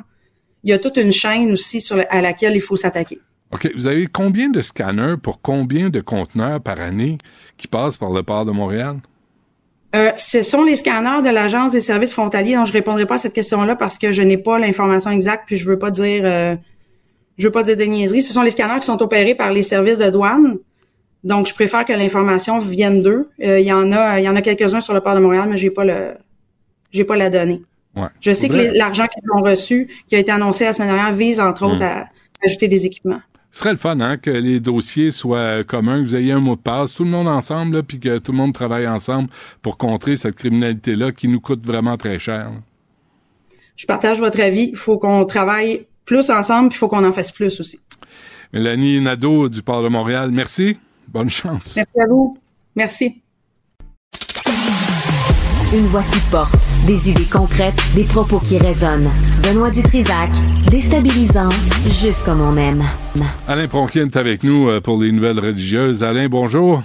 Bonjour Benoît. Bonjour, on va y aller euh, vite. Euh, L'aide médicale à mourir, l'archevêque de, de Montréal, là, qui veut une disposition pour que la loi soit suspendue, au moins euh, dans l'église qu'ils ont euh, offerte euh, à un groupe communautaire.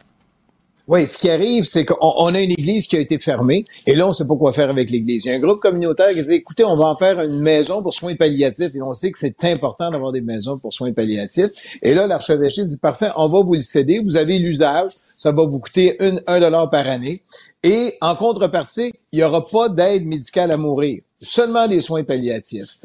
Alors, tout fonctionne bien. Ça commence en 2009. Tout va bien. On se retrouve aujourd'hui. Et là, il y a une législation obligatoire pour l'ensemble du Québec qui dit si vous êtes dans une maison pour soins palliatifs ou un hôpital privé, ben vous avez droit à l'aide médicale à mourir et l'endroit est tenu de vous le donner. Et ça, c'est entré en vigueur début du mois de décembre dernier. Alors, l'archevêché dit, écoutez, nous, euh, il dit tout simplement, nous demandons à la Cour de reconnaître qu'il est contraire à notre liberté de religion et de conscience garantie par la Charte canadienne et québécoise d'exiger que dans notre propriété soient commis des actes qui sont à nos yeux moralement inacceptables. Alors, ce qu'on dit, écoutez, la loi qui est obligatoire, parce que c'est une loi qui est obligatoire pour l'ensemble du Québec, ben, elle s'applique pas. On demande, dans le fond, un accommodement raisonnable. Mais il faut regarder l'autre Une personne peut dire, je vais aller dans des soins palliatifs, je suis en fin de vie, j'ai un cancer en phase terminale, j'y vais, mais il dit, je veux pas, mettons, de, de- d'aide médicale à mourir. Mais qu'est-ce qui empêche cette personne-là à 3, 4, 5 jours de la fin dire, je la veux, l'aide médicale à mourir, parce que Ouais. les souffrances sont telles que je peux plus continuer. Est-ce qu'on va dire à cette personne-là, ah ben non, notre établissement, nous, on le donne pas, il va falloir que tu ailles ailleurs? Est-ce qu'on va transférer une personne à 4 jours, 5 jours? Ça n'a pas de sens. Dis donc, Moi, Alain, je pense que, oui. J'ai une question pour toi. Là. Dans la Bible, est-ce que Jésus ou n'importe qui dit, euh, pour être une bonne personne, faut, tu dois souffrir dans la vie? Surtout, euh, tu dois agoniser en souffrant. Oui, ça, c'est plus au niveau de la théologie où on, on l'a développé. Mais on parle pas de ça. On ne parle pas, bien évidemment, l'aide médicale à mourir, ça n'existait pas à cette époque-là. Mais on, on ne traite pas, c'est le développement où on a dit, écoutez, le suicide dans l'Église, ce n'est pas accepté. Tellement à tel point que pendant des, des siècles, les gens qui se suicidaient et qui étaient catholiques n'étaient pas enterrés avec les autres. Ils étaient pas un suicide. séparés au niveau des fusibles. Non, mais l'aide médicale mourir est associée à un suicide dans l'Église. On dit, écoutez, vous avez pris cette décision, même si c'est quelqu'un d'autre qui l'administre, vous avez pris cette décision-là. On ne peut pas mettre fin à ses jours soi-même. Et, et là, la polémique est là. Sauf que les gens qui vont dans les soins palliatifs, ça veut pas dire nécessairement que tu es chrétien, ça veut pas dire que tu es catholique, ça veut pas dire que quand tu vas là, tu dis oui, je suis catholique. Non, ils doivent accepter tout le monde. Et la Ouais. réalité des gens, c'est quand on ça va, on est dans nos derniers jours, je pense qu'on a le droit. Écoute, est-ce qu'on va revenir à la situation dentaire? On va dire aux gens, ben c'est le médecin qui va dire euh, la dose euh, de médicaments trop forte. Là. Pour t'endormir. Mais il, il faut se sortir de là puis dire, écoutez, Ouais. c'est ça, c'est une loi obligatoire au Québec, tout simplement. On peut Mm. pas faire des accommodements raisonnables sur toutes les lois. Mais là, c'est personnellement, Benoît, que je. Prends, prends, prends un peu ton micro parce qu'il frotte sur ta chemise, euh, Alain. Ah, OK, oui. on entend. Fais juste le tenir. Euh, béné- bénédiction, oui, merci. Euh, bénédiction pour les couples du même sexe. Oui, parce qu'on sait que le pape a dit il va y avoir des bénédictions pour les couples de même sexe. Ça veut pas dire bénédiction des mariages, mais bénédiction des couples de même sexe. Et là, évidemment, l'Église africaine est contre. Il y a beaucoup d'évêques qui sont contre ça. Eh bien là, il est revenu, il a dit tout simplement, tout le monde, tout le monde, tout le monde, trois fois, a le droit à une bénédiction, même ce sont des couples homosexuels. Il dit parce que personne ne se scandalise si je donne une bénédiction à un entrepreneur qui exploite les gens alors qu'il se scandalise si je la donne à un homosexuel. Ce sont les paroles du pape. Je pense que le pape, il a dit, écoutez, les couples de même sexe, ils ont le droit d'avoir une bénédiction. Et bien, évidemment, il dit, je parle pas d'un mariage, je parle juste de ça. Et je Ouais. voulais le signaler parce qu'il a fait une sortie là-dessus la semaine dernière, puis il était pas content à ce moment-là. Bon, en Inde, euh, cinq morts. Oui, il faut le souligner. On a parlé la semaine dernière, bon, qu'il y avait euh, un, le, premier ministre maudit avait euh, ouvert ou avait euh, par- participé à l'inauguration d'un temple hindou qui avait été euh, où on avait rasé d'abord un ancien temple musulman qui ont dit lui-même avait rasé un ancien temple hindou, etc. Et il y avait eu d'ailleurs, il y avait eu jusqu'à 2000 morts. Eh bien là, c'est reparti. Euh, dans un endroit, il y a eu une, il y avait une mosquée et une école coranique. Et là, l'administration a dit, on rase ça parce que ça n'a pas été construit suivant avec les permis nécessaires. Ben, actuellement, Benoît, on est rendu à cinq morts. Il y a des émeutes. On a coupé les circuits Internet. Fait que les gens peuvent pas envoyer des, des, des, des vidéos de ce qui se passe. Euh, on aurait donné euh, l'ordre aux policiers de pouvoir tirer sur les émeutiers. Alors, c'est encore une fois, ça se passe dans le nord de l'Inde. On est rendu à cinq morts. Il y a des policiers blessés. Il y a beaucoup de gens blessés. Et c'est là où on voit euh, les guerres. Moi, j'appelle ça, là, on est vraiment dans des guerres religieuses. Ouais. Vous avez détruit mon affaire. Ben là, moi, c'est ce que je fais. Mais l'hindouisme est en montée en Inde actuellement. Euh, les- le mouvement des méga church, là, des méga églises, euh, c'était quoi? C'était les gros pasteurs qui faisaient beaucoup d'argent? Oui, oui, comme on avait dans le temps, je sais pas si tu te souviens de Creflo Dollars, qui voulait un jet privé, puis qui Ouais, voulait plein de choses. Ah non, mais c'était un de nos grands. Eh Ben, Ouais. il, il est toujours dans les méga church. Eh ben, ces méga church là allaient tirer des fois jusqu'à 25 000 personnes. C'était des stades, C'était des arénas qu'on louait, puis on faisait nos messes. Et ben là, on s'est rendu compte que depuis la pandémie, même avant la pandémie, euh, on tombait, il y avait 50 à 60 moins de gens. À tel point qu'à Chicago, on a commencé à dire, écoutez, on va réduire le personnel, on a coupé euh, les services. Il y en a une autre église à Denver qui attirait 10 000 personnes par semaine, qui a dit, ben, maintenant c'est terminé, on va juste faire euh, nos messes en ligne. Il y aura plus d'endroits. À d'autres, on a dit, écoutez, on va revenir à des petites églises de quartier, c'est mieux.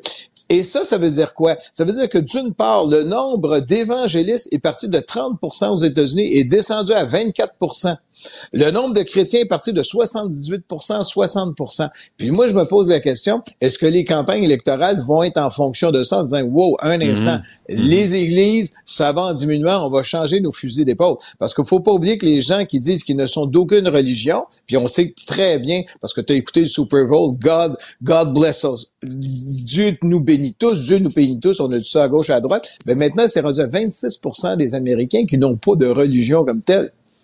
Que si Dieu Ah, bénit, oui. il va falloir qu'il fasse. Oui. Alors, j'ai l'impression, peut-être pas à cette élection-ci, mais à la prochaine élection, on va commencer à tenir compte de ce changement de polarité, disons, religieuse aux États-Unis. Mais euh, je pense que Creflo Dollars, que, pour le bénéfice de nos auditeurs, Creflo Dollars était un pasteur de megachurch qui voulait un jet privé à 65 millions, mais ses ouailles n'avaient pas l'argent pour le 65 millions. Fait qu'il a gardé son petit jet, euh, tout simplement, de Ah, ben de la 5-6 peine. millions. OK. Et, Ah oui. euh, pour conclure, là, euh, tu traites quelqu'un d'imbécile, c'est drôle. Quand ça devient ton ami, c'est autre chose, hein?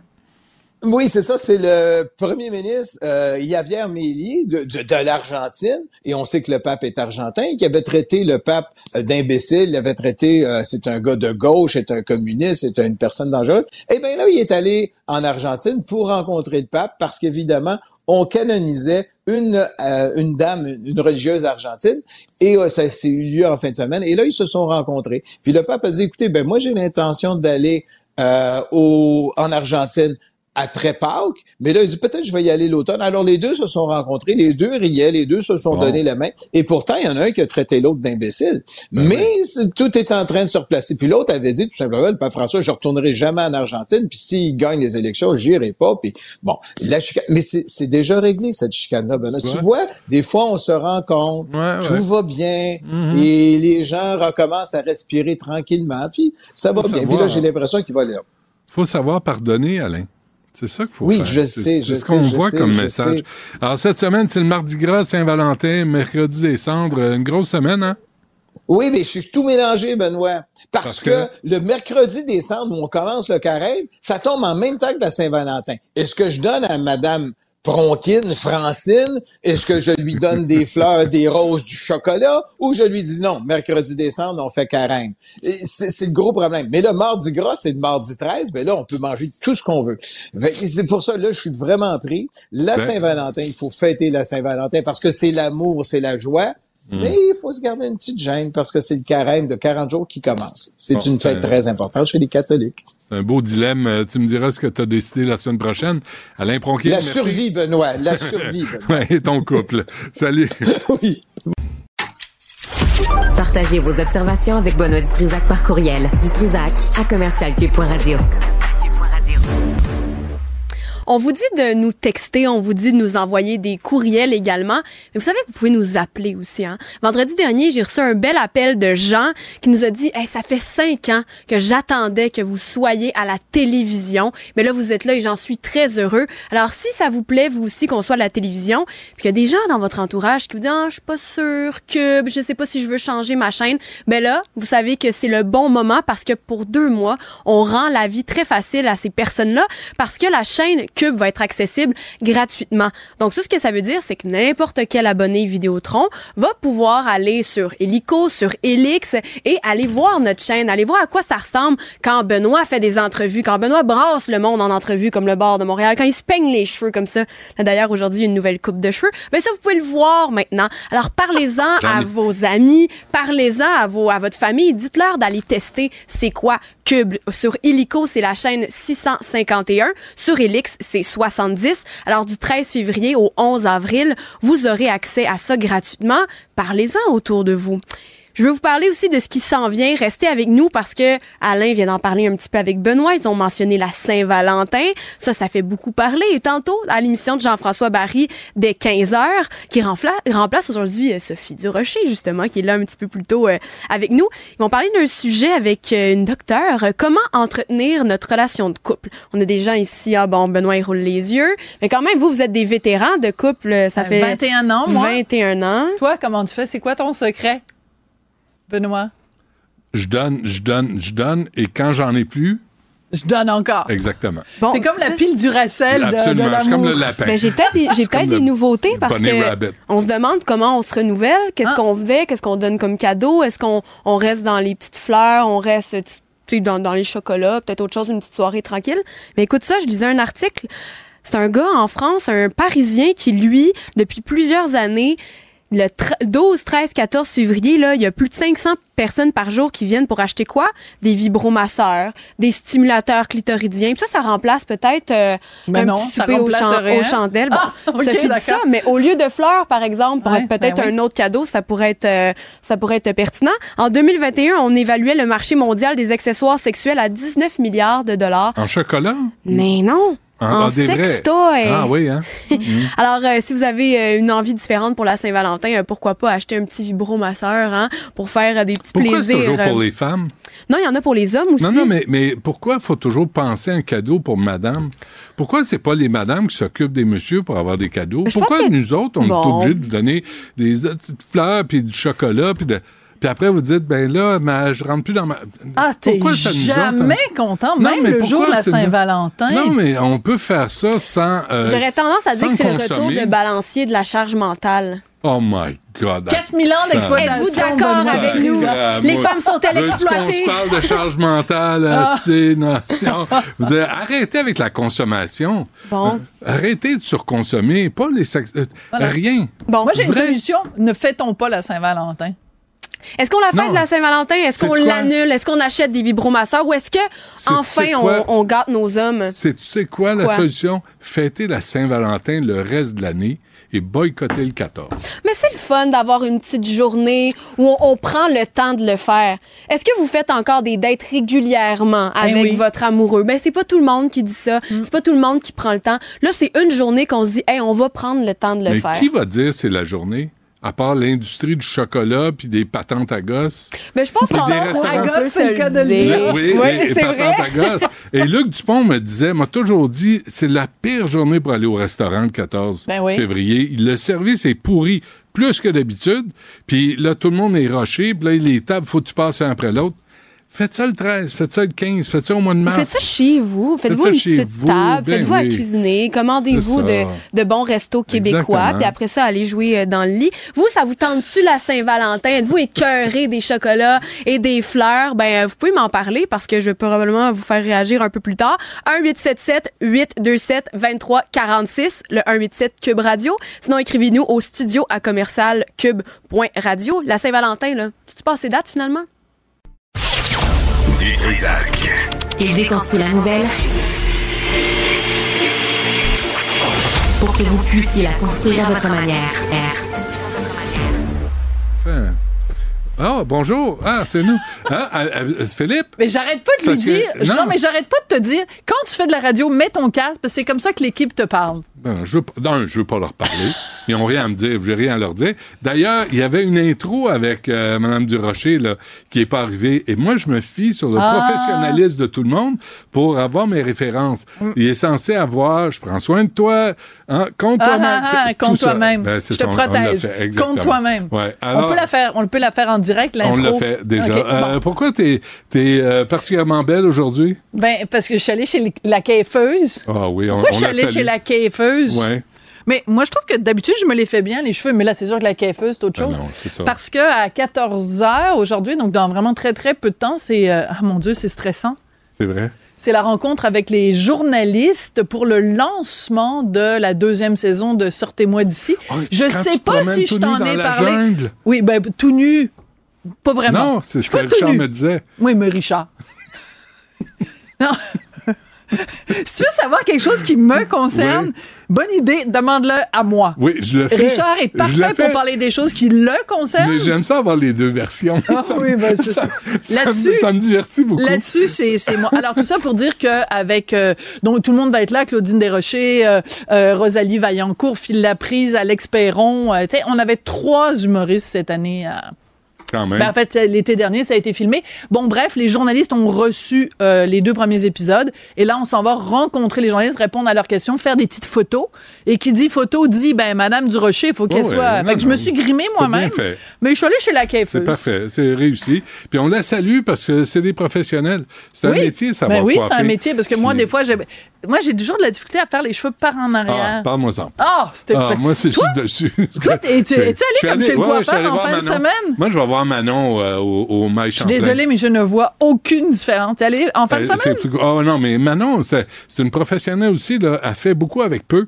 Tu sais, j'en ai toujours de moins en moins. Mais non, mais qu'est-ce qu'elle a coupé? Ben, ce qui, ce qui, ce qui- tu sais, ce qui, ce qui- Ah, ce les qui poils était- dans tes oreilles? Non, non, non. Ça, je, je suis pas pire là-dessus. Ah ouais, ok. Il y a, il y a Bon. des messieurs qui, je- veux-tu que je te dise qui a beaucoup de poils dans les oreilles? Jacques Un Languiron? animateur, là, il est Non. mort. Un animateur de radio, là, qui a vraiment là, une grosse snatch dans chaque oreille. Veux-tu que je te dise qui? Non. Je te dirai après. OK, Euh, parfait. Retour sur la Euh, manifestation retour. Donc- à- en soutien à Élise Gravel. Bon, Élise amie. Gravel, au cas où vous ne seriez pas au courant, parce Ouais. qu'on ne parle que d'elle depuis une semaine, mais c'est possible que vous ayez vécu sous une roche pendant, pendant une semaine. Élise Gravel, donc euh, auteure et illustratrice de livres pour enfants, qui euh, s'est retrouvée sous les feux des projecteurs la semaine dernière parce que la bibliothèque euh, publique juive euh, a retiré ses livres des étagères. Donc c'est pas ils sont pas brûlés, ils sont pas euh, mis à l'index, ils sont retirés des étagères et si tu veux lire les livres d'Élise Gravel dans cette bibliothèque là uniquement, il faut que tu te présentes au comptoir puis on va te donner les livres. Alors, c'est une, une, une forme de représailles ou de réaction de la part de la bibliothèque Comment on les publique donne, juive. toi? Ah, lève-le. Ben, c'est possible? Ben oui.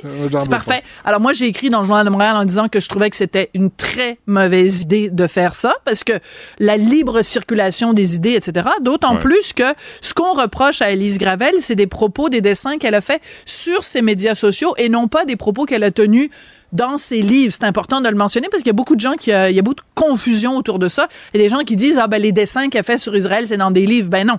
Ce sont, dans ses livres, elle fait des, elle dessine des patates puis des, euh, Ben oui. des montres et des fantômes. Sur ses médias sociaux, Facebook, Instagram, elle fait des dessins. Bon. Une fois que ça c'est dit, donc il y avait une manifestation hier. Il y avait une, on- on est contre la censure, mais il faut pas non plus que les journalistes disent n'importe quoi. Et c'est là que je veux en venir. Puis la raison pour laquelle je regarde mon cellulaire, c'est que j'ai fait une prise, une capture d'écran. Bon, hier, il y avait une manifestation, donc, euh, de parents et d'enfants devant la bibliothèque publique juive pour dire il faut pas censurer. Donc, une manifestation en appui à Élise Gravel. Alors là, je lis, mettons, euh, Radio-Canada. Comment ils nous expliquent ça, cette affaire-là? Oui, c'est important. Ils disent, Radio-Canada, cette polémique est survenue après que la Bibliothèque publique juive de euh, Montréal eut retiré tous les livres d'Élise Gravel de ses étagères. Jusque-là, c'est vrai. Sur ses réseaux sociaux, l'auteur jeunesse utilise parfois ses dessins pour manifester son soutien au peuple palestinien de Gaza, ce qui lui a valu des accusations de propager des propos antisémites. Ben non. Ça, c'est comme dire que, je veux dire, c'est pas ça. C'est pas vrai qu'elle utilise parfois ses dessins pour manifester son soutien au peuple palestinien de Gaza. Elle fait des dessins où t'as un mauvais personnage qui représente Israël, un gentil personnage innocent et inoffensif qui représente la Palestine Mm. et le vilain arrête pas de tabasser le gentil et elle ne fait pas un seul motadine de dessin pour dénoncer ce qui s'est passé le 7 octobre et elle réduit le la 7 masse. octobre à les gentils palestiniens qui ont donné un petit coup de pied sur la jambe d'Israël. Ben, je m'excuse, mais c'est honteux. À sa face même, c'est honteux. Et c'est un manque de respect euh, pour euh, les dizaines de femmes qui ont été violées le 7 octobre, pour les 240 personnes qui ont été prises en otage le 7 octobre, pour les enfants qui ont été torturés, euh, pour les gens qui ont été assassinés. C'est un manque de respect tout à fait de réduire ça à ça. Alors, est-ce que c'est de l'anti- l'antisémitisme? Ce n'est pas à moi de me prononcer là-dessus. Ce que je dis, c'est que quand tu es journaliste et que tu réduis les dessins de euh, Élise Gravel à dire simplement elle a manifesté son soutien au peuple palestinien de Gaza, il y a un nom pour ça, ça s'appelle du fake news. Et moi, je commence à en avoir ras le pompon que on, on présente Élise Gravel comme étant quelqu'un qui fait simplement avoir de la compassion pour les enfants palestiniens. Une victime ça n'est pas ça. opinions. Allez voir Ouais, les ouais. dessins qu'elle a fait et remontez au 7 octobre. Re- regardez les dessins qu'elle fait depuis. Et surtout regardez l'interaction qu'elle a avec les gens. Parce qu'à un moment donné, moi j'ai fait des captures d'écran. À un moment donné, il y a quelqu'un qui dit, euh, moi, on devrait avoir euh, aucune compassion pour ce peuple-là qui a euh, bon qui a été euh, génocidaire depuis 75 ans. Et Élise Gravel remercie la personne en disant merci vous avez compris ce que je voulais dire ben attends, il faut avoir aucune compassion pour les gens d'Israël qui ont été victimes du pogrom du 7 octobre. Et Élise Gravel lui répond en disant merci monsieur, vous avez compris ce que je voulais dire. Alors, est-ce que c'est de l'antisémitisme? Je suis pas prête nécessairement à aller jusque-là.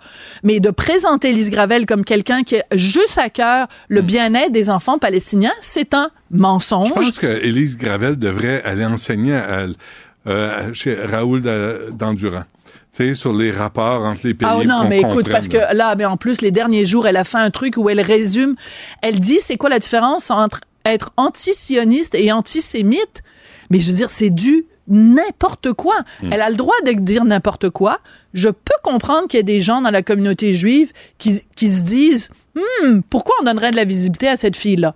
Là où je suis pas d'accord, c'est ce n'est pas une bonne raison de censurer ses livres. Mais est-ce que les gens dans la communauté juive sont en tabarouette contre Élise Gravel? Je peux dire que moi, j'en connais des gens dans la communauté juive et ils trouvent qu'elle déborde pas mal de ses lignes depuis le 7 octobre. Alors, je veux dire, il faut arrêter de la présenter comme étant une, une noix blanche, là. euh, je veux dire, à un moment donné, c'est comme, c'est c'est agaçant, cet angélisme-là. On se statue. Euh, Sophie, merci. Bon lancement. Oui. Euh, ta série où euh, tu promènes tout nu en jungle. Ben, c'est pas ma série. Je suis pas tout nu dans Non, la pas- jungle. Non, Bon, mais je te dis qu'il faisait chaud en torpinouche, fait que vous allez me voir en camisole longtemps. Parfait. C'est noté. Merci, Sophie. À demain. Rejoignez Benoît Dutrisac en temps réel par courriel. Dutrisac à commercialcube.radio. Les rencontres de l'heure. Lieu de rencontre où les idées se bousculent. Où la libre expression et la confrontation d'opinions secouent les conventions. Des rencontres où la discussion procure des solutions. Des rencontres où la diversité de positions enrichit la compréhension. Les rencontres de l'art de l'art. Antoine Robitaille est avec nous. Euh, L'horaire a chamboulé, mais c'est pas grave. Tout le monde est là. Antoine, bonjour. Bonjour, Benoît. Euh, secret. As-tu des secrets, toi, que tu veux garder juste pour toi, euh, qu'on devrait savoir? Ben, ce qui est stupéfiant, c'est que Nathalie Roy veut revenir à une ère de secret, une secret des petites culottes. Euh, pourquoi je parle de petites culottes? Parce que c'était la phrase de Jacques Chagnon, qu'il avait regretté d'ailleurs, parce que euh, en point de presse, on questionnait les, les dépenses de l'ancien président de l'Assemblée nationale, puis il avait dit, bah c'est ça, vous dites que c'est pas détaillé, puis vous voulez, et là j'ouvre les guillemets, le coût du teinturier pour vos petites culottes, vous les aurez pas non plus. Euh, il s'est excusé par après, mais euh, et Jacques Chagnon a d'autres qualités. Hein. Quand même, c'est un président qui réussit à garder l'ordre après euh, l'ère de Yvon Vallière et surnommé par certains Yvon Valium. Ouais. Je sais pas si tu te souviens, collègue. S'il vous plaît, s'il vous plaît. collègue. Jacques Chagnon, donc, euh, avait réussi ça, mais avait échoué au test de la, la transparence, clairement. Et, euh, on salue François Paradis. Hein? Euh, là, on constate comment François Paradis a bien géré les fonds publics quand il était président de l'Assemblée nationale. Euh, écoute, il répondait à une promesse de François Legault. Tu sais, même si le président, il n'est pas, euh, il, fait plus partie du caucus, il assiste pas, en tout cas, aux réunions du caucus parce que il doit euh, être neutre et indépendant. Et, François Legault, le, le 11 septembre 2018, il avait dit un président caquiste de l'Assemblée nationale fera un ménage dans les dépenses de mission des parlementaires et il promettait de la, de la transparence même pour les bouteilles de vin.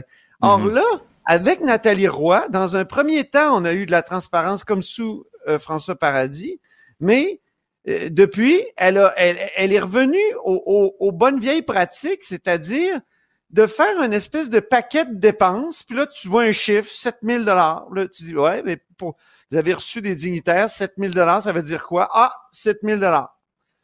Peut pas avoir de détails là-dessus. Ben hmm. là, Annabelle Blais, qui, qui, est une fine renarde et euh, une fine lumière, euh, elle, euh, elle, elle en revient pas. Elle dit, on, on revient à Jacques Chagnon et l'autre commentaire de Jacques Chagnon, c'était eh, oui, c'est vrai que j'ai payé la traite aux députés euh, en mission parlementaire, mais euh, ce ne sont quand même pas aussi pires que l'orgie du 12e siècle dans la Toscane avec la famille Médicis. Ah, Il y avait de ces commentaires. Hein? Il était tellement arrogant, mais, mais tu trouves pas que les, la CAQ d'aujourd'hui se comporte comme les libéraux de Couillard? Mais je comprends pas parce que tu sais quoi? Euh, moi, j'ai fait des téléphones, puis en coulisses, là, on dit que Nathalie Roy est aussi, euh, comment dire, elle, elle, se retient autant que François Paradis, elle, suit des dépenses autant. Alors, pourquoi pas mettre ça sur la place publique? Et, c'est là qu'en refusant le détail des dépenses, je dis bien le détail, là, parce que t'as des, t'as des, t'as des, euh, des chiffres qu'on, tu sais, des gros chiffres, mais t'as pas de détails. Donc, euh, elle, elle, nous fait penser, elle nous fait douter de, de ce qu'il y a. par exemple, Tahiti. Chantal Soucy, la vice-présidente, est allée à, Tahiti, puis elle s'est payée 2600 d'hébergement pour une mission de deux jours. Hey! 2600 dollars? Conseillé par Mary Simon ou? Ben, c'est ça. Donc, ici, elle est restée plus longtemps parce que c'est rare que tu vas à Tahiti dans ta vie, puis tu sais, bon, tu peux t'ajouter une nuit pour pas, euh, bon, je dis pas là, mais au moins on pourrait savoir. Mais là, on est dans le flou, on est dans hmm. le détail. Puis sa hmm. réponse aujourd'hui, j'ai finalement eu euh, un, commentaire de son bureau. Je te, je te cite au complet. Toutes les sommes assumées par la présidence dans le cadre de ses fonctions sont accessibles sur le site Internet de l'Assemblée nationale du Québec. Et c'est exactement comme le stipule la politique, ta, ta, ta, ta, ta, ta. Euh, puis la politique, je suis allé la voir en passant. Euh, puis la décision, écoute, il me réfère à la décision 1997 du Bureau de l'Assemblée nationale adoptée le 28 février 2019. Ça, c'est après les scandales. Mais quand tu lis bien cette décision-là, c'est écrit à un moment donné que on peut déroger aux règles si on a des bonnes raisons. Ah Donc là, il y a peut-être des bonnes raisons. Mais on, va comprendre. On va, on va ben, comprendre. S'il si, reçoit des dignitaires, on va comprendre qu'il y a une facture qui vient avec. On n'est pas des sans-dessins, mais juste ben, une question de transparence, c'est simple. Euh, les même, conservateurs... Même, se promener en, classe affaires, moi je dis, dans certains cas, ça peut être très justifié. C'est oh, pas toujours à condamner. Hmm. Conservateur en avance, hein? Hey, solidement, puis ça fait comme quoi une soixantaine de sondages qui démontrent que les conservateurs sont en avance. Donc ça va, ça va très mal pour les libéraux de Justin Trudeau. C'est pas ça, c'est pas la nouvelle. Euh, la nouvelle, c'est qu'on est rendu à 19 points. Pour ce qui est de, des sondages Abacus, c'est un record comme avance euh, des conservateurs.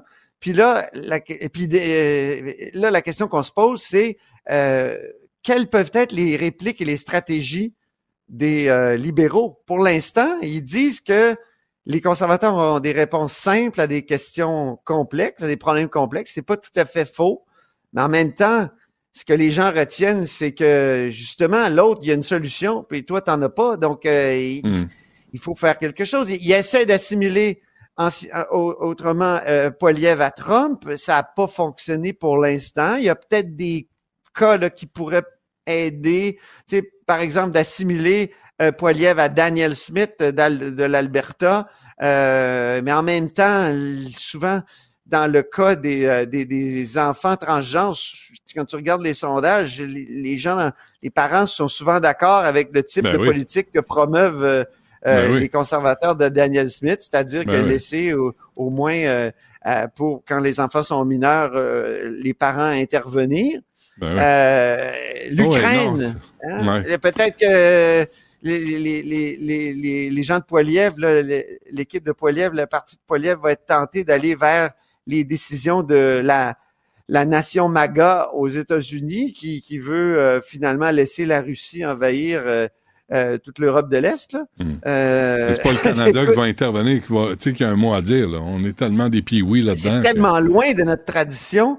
C'est tellement loin des clientèles euh, ukrainiennes de l'Ouest. C'est hmm, tellement, en tout cas, peut-être que là-dessus, les, les, conservateurs pourraient trébucher, mais pour l'instant, il n'y a rien qui colle hmm. euh, dans les attaques de Trudeau à Poiliev. Avant qu'on euh, L'usure, je pense, c'est l'usure qui, euh, qui, qui, emporte tout. L'usure et les mauvaises décisions, puis on se quitte là-dessus. Antoine, là, rapidement, là, arrive Cannes là, à 60 millions de dollars quand on avait annoncé quoi, 80 000. C'est là où les Canadiens, même les, le Rock puis les Québécois disent euh, Trudeau est pas capable de gérer l'argent public. Là. Écoute, j'ai entendu ça tout à l'heure. 80 000, 60 millions. J'ai je suis allé voir les articles pour m'assurer que c'était pas. c'est même plus un dépassement de coût, là. Ouais, ouais, ouais. Hein, Benoît? Comment t'appellerais ça? C'est la Comment t'appellerais ça? C'est la, c'est business as usual de Justin Trudeau. Il ne ah, sait pas gérer. Je pourrais revenir à Jacques Chagnon et les orgies euh, des Médicis. des fonctionnaires. C'est clair. Non, mais des fonctionnaires. Mais là. Des consultants aussi. c'est ben, des, des, consultants. Puis, euh, tu as euh, le bureau de l'ombudsman de l'approvisionnement. Euh, je savais pas que ça existait au fédéral, mais il a révélé que dans environ 76% des contrats, les ressources proposées sans dans la soumission retenues n'ont effectué aucun travail. Et là, il, y a des enquêtes là, policières là-dessus. Donc, euh, il semble qu'il y ait de la malversation. Tu peux pas passer de 80 000 à 60 millions. Impossible. Même avec Ça, ça va sûrement nuire aussi à Trudeau parce que c'est Trudeau qui va avoir l'air responsable de tout ça. S'il ne l'est pas, je ne sais pas, euh, je veux pas présumer, mais en tout cas, dans notre régime, habituellement, c'est les élus qui sont responsables. Mais je me tape, on se reparle demain. Certains, Antoine Robitaille, merci. ça, regarde. Ouais, t'as bien fait ça. Zippers Velcro. Rejoignez Benoît Dutrisac en temps réel par courriel. Dutrisac à commercialcube.radio. Jean-François Dumas d'Influence Communication est avec nous parce qu'il y a deux sujets sur lesquels je voulais revenir. Jean-François, bonjour. Salut. D'abord, d'abord, euh, merci d'être avec nous. Euh, la Saint-Valentin, on en parlait avec Sibelle tantôt. Là. Toi, t'as as sorti euh, des espèces de traitement des médias, hein, puis ça, c'est pas le les mêmes sujets qui ressortent. Non, pas bien. Ben, en, fait, je suis allé voir dans les médias dans la dernière semaine, quand il est question de Saint-Valentin, on associe ça à quoi? Et évidemment, sans surprise, principalement, c'est l'aspect commercial. Donc, on parle d'abord des recettes, quoi faire pour charmer la, la, votre conquête, votre douce moitié ou votre chef de l'opposition, comme vous voulez. Euh, les, les, bons restos également à découvrir. Ça, dans 31% des cas, c'est les deux thèmes qui reviennent le plus souvent. Après ça, c'est le chocolat. Après ça, ce sont les fleurs. Et là, après, on retrouve l'individu. Donc, l'aspect commercial, c'est en premier. Après ça, c'est la question du célibat aujourd'hui, en 2024. C'est quoi d'être seul, de pas avoir personne, de pas avoir de chum, puis de vivre la Saint-Valentin? Et après, Benoît, à la toute fin, c'est le sexe. Dans uniquement 8,5% des cas, quand il est question de Saint-Valentin, on parle de sexe. Donc, on est ou bien très peu, très gêné, ou euh, en tout cas, on l'a pas partout. Mais, mais tu vois, toi, t'es une bête de sexe, là, parce que la Saint-Valentin, ça porte sur le romantisme, sur l'amour, pas Ah, sur... closing, faut closer à un moment donné, là, c'est bien. Là. Toi, tu closes pas. Y a- dans la vie, il y a des vendeurs, il y a des closers. Tu sais, il y a- Non, c'est ça.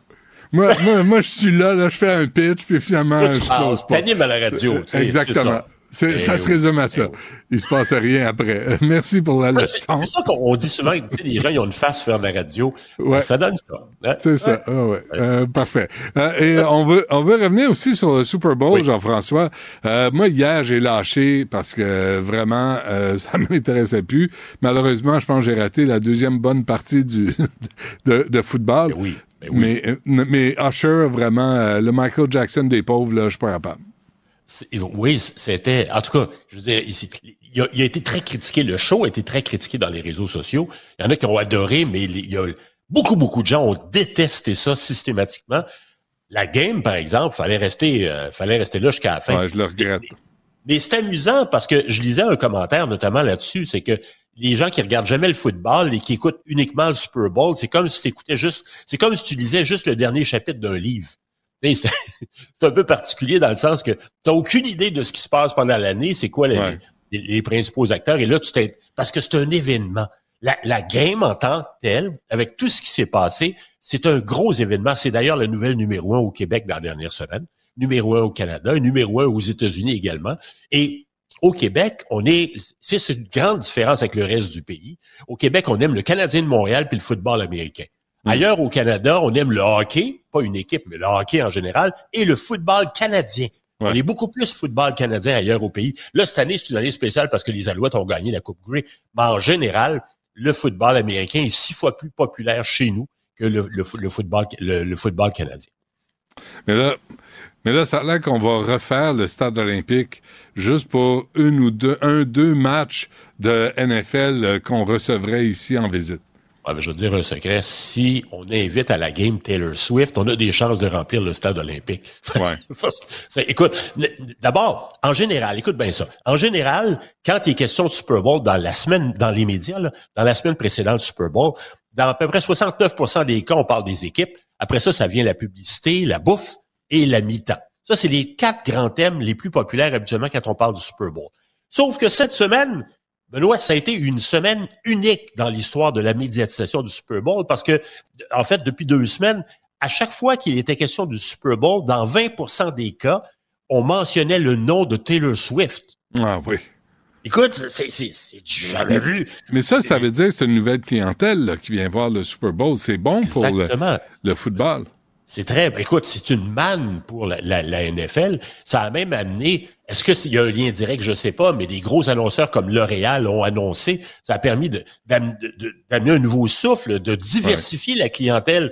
Et évidemment, euh, même si elle n'avait aucun rôle dans la game hier, on l'a vu souvent à la télé. Euh, donc, c'était vraiment juste sa présence, c'est extrêmement important. Ça, c'est, on parle de la game, on parle de la mi-temps, on parle, là, les questions pub, juste anecdote comme ça, les pubs en 1973, si tu avais eu un peu d'argent, tu aurais pu acheter une pub de 30 secondes pour 100 000 dollars. Et hier, il fallait dépenser plus de 7 millions de dollars pour une pub de 30 secondes. C'est 230 quelques mille dollars la seconde.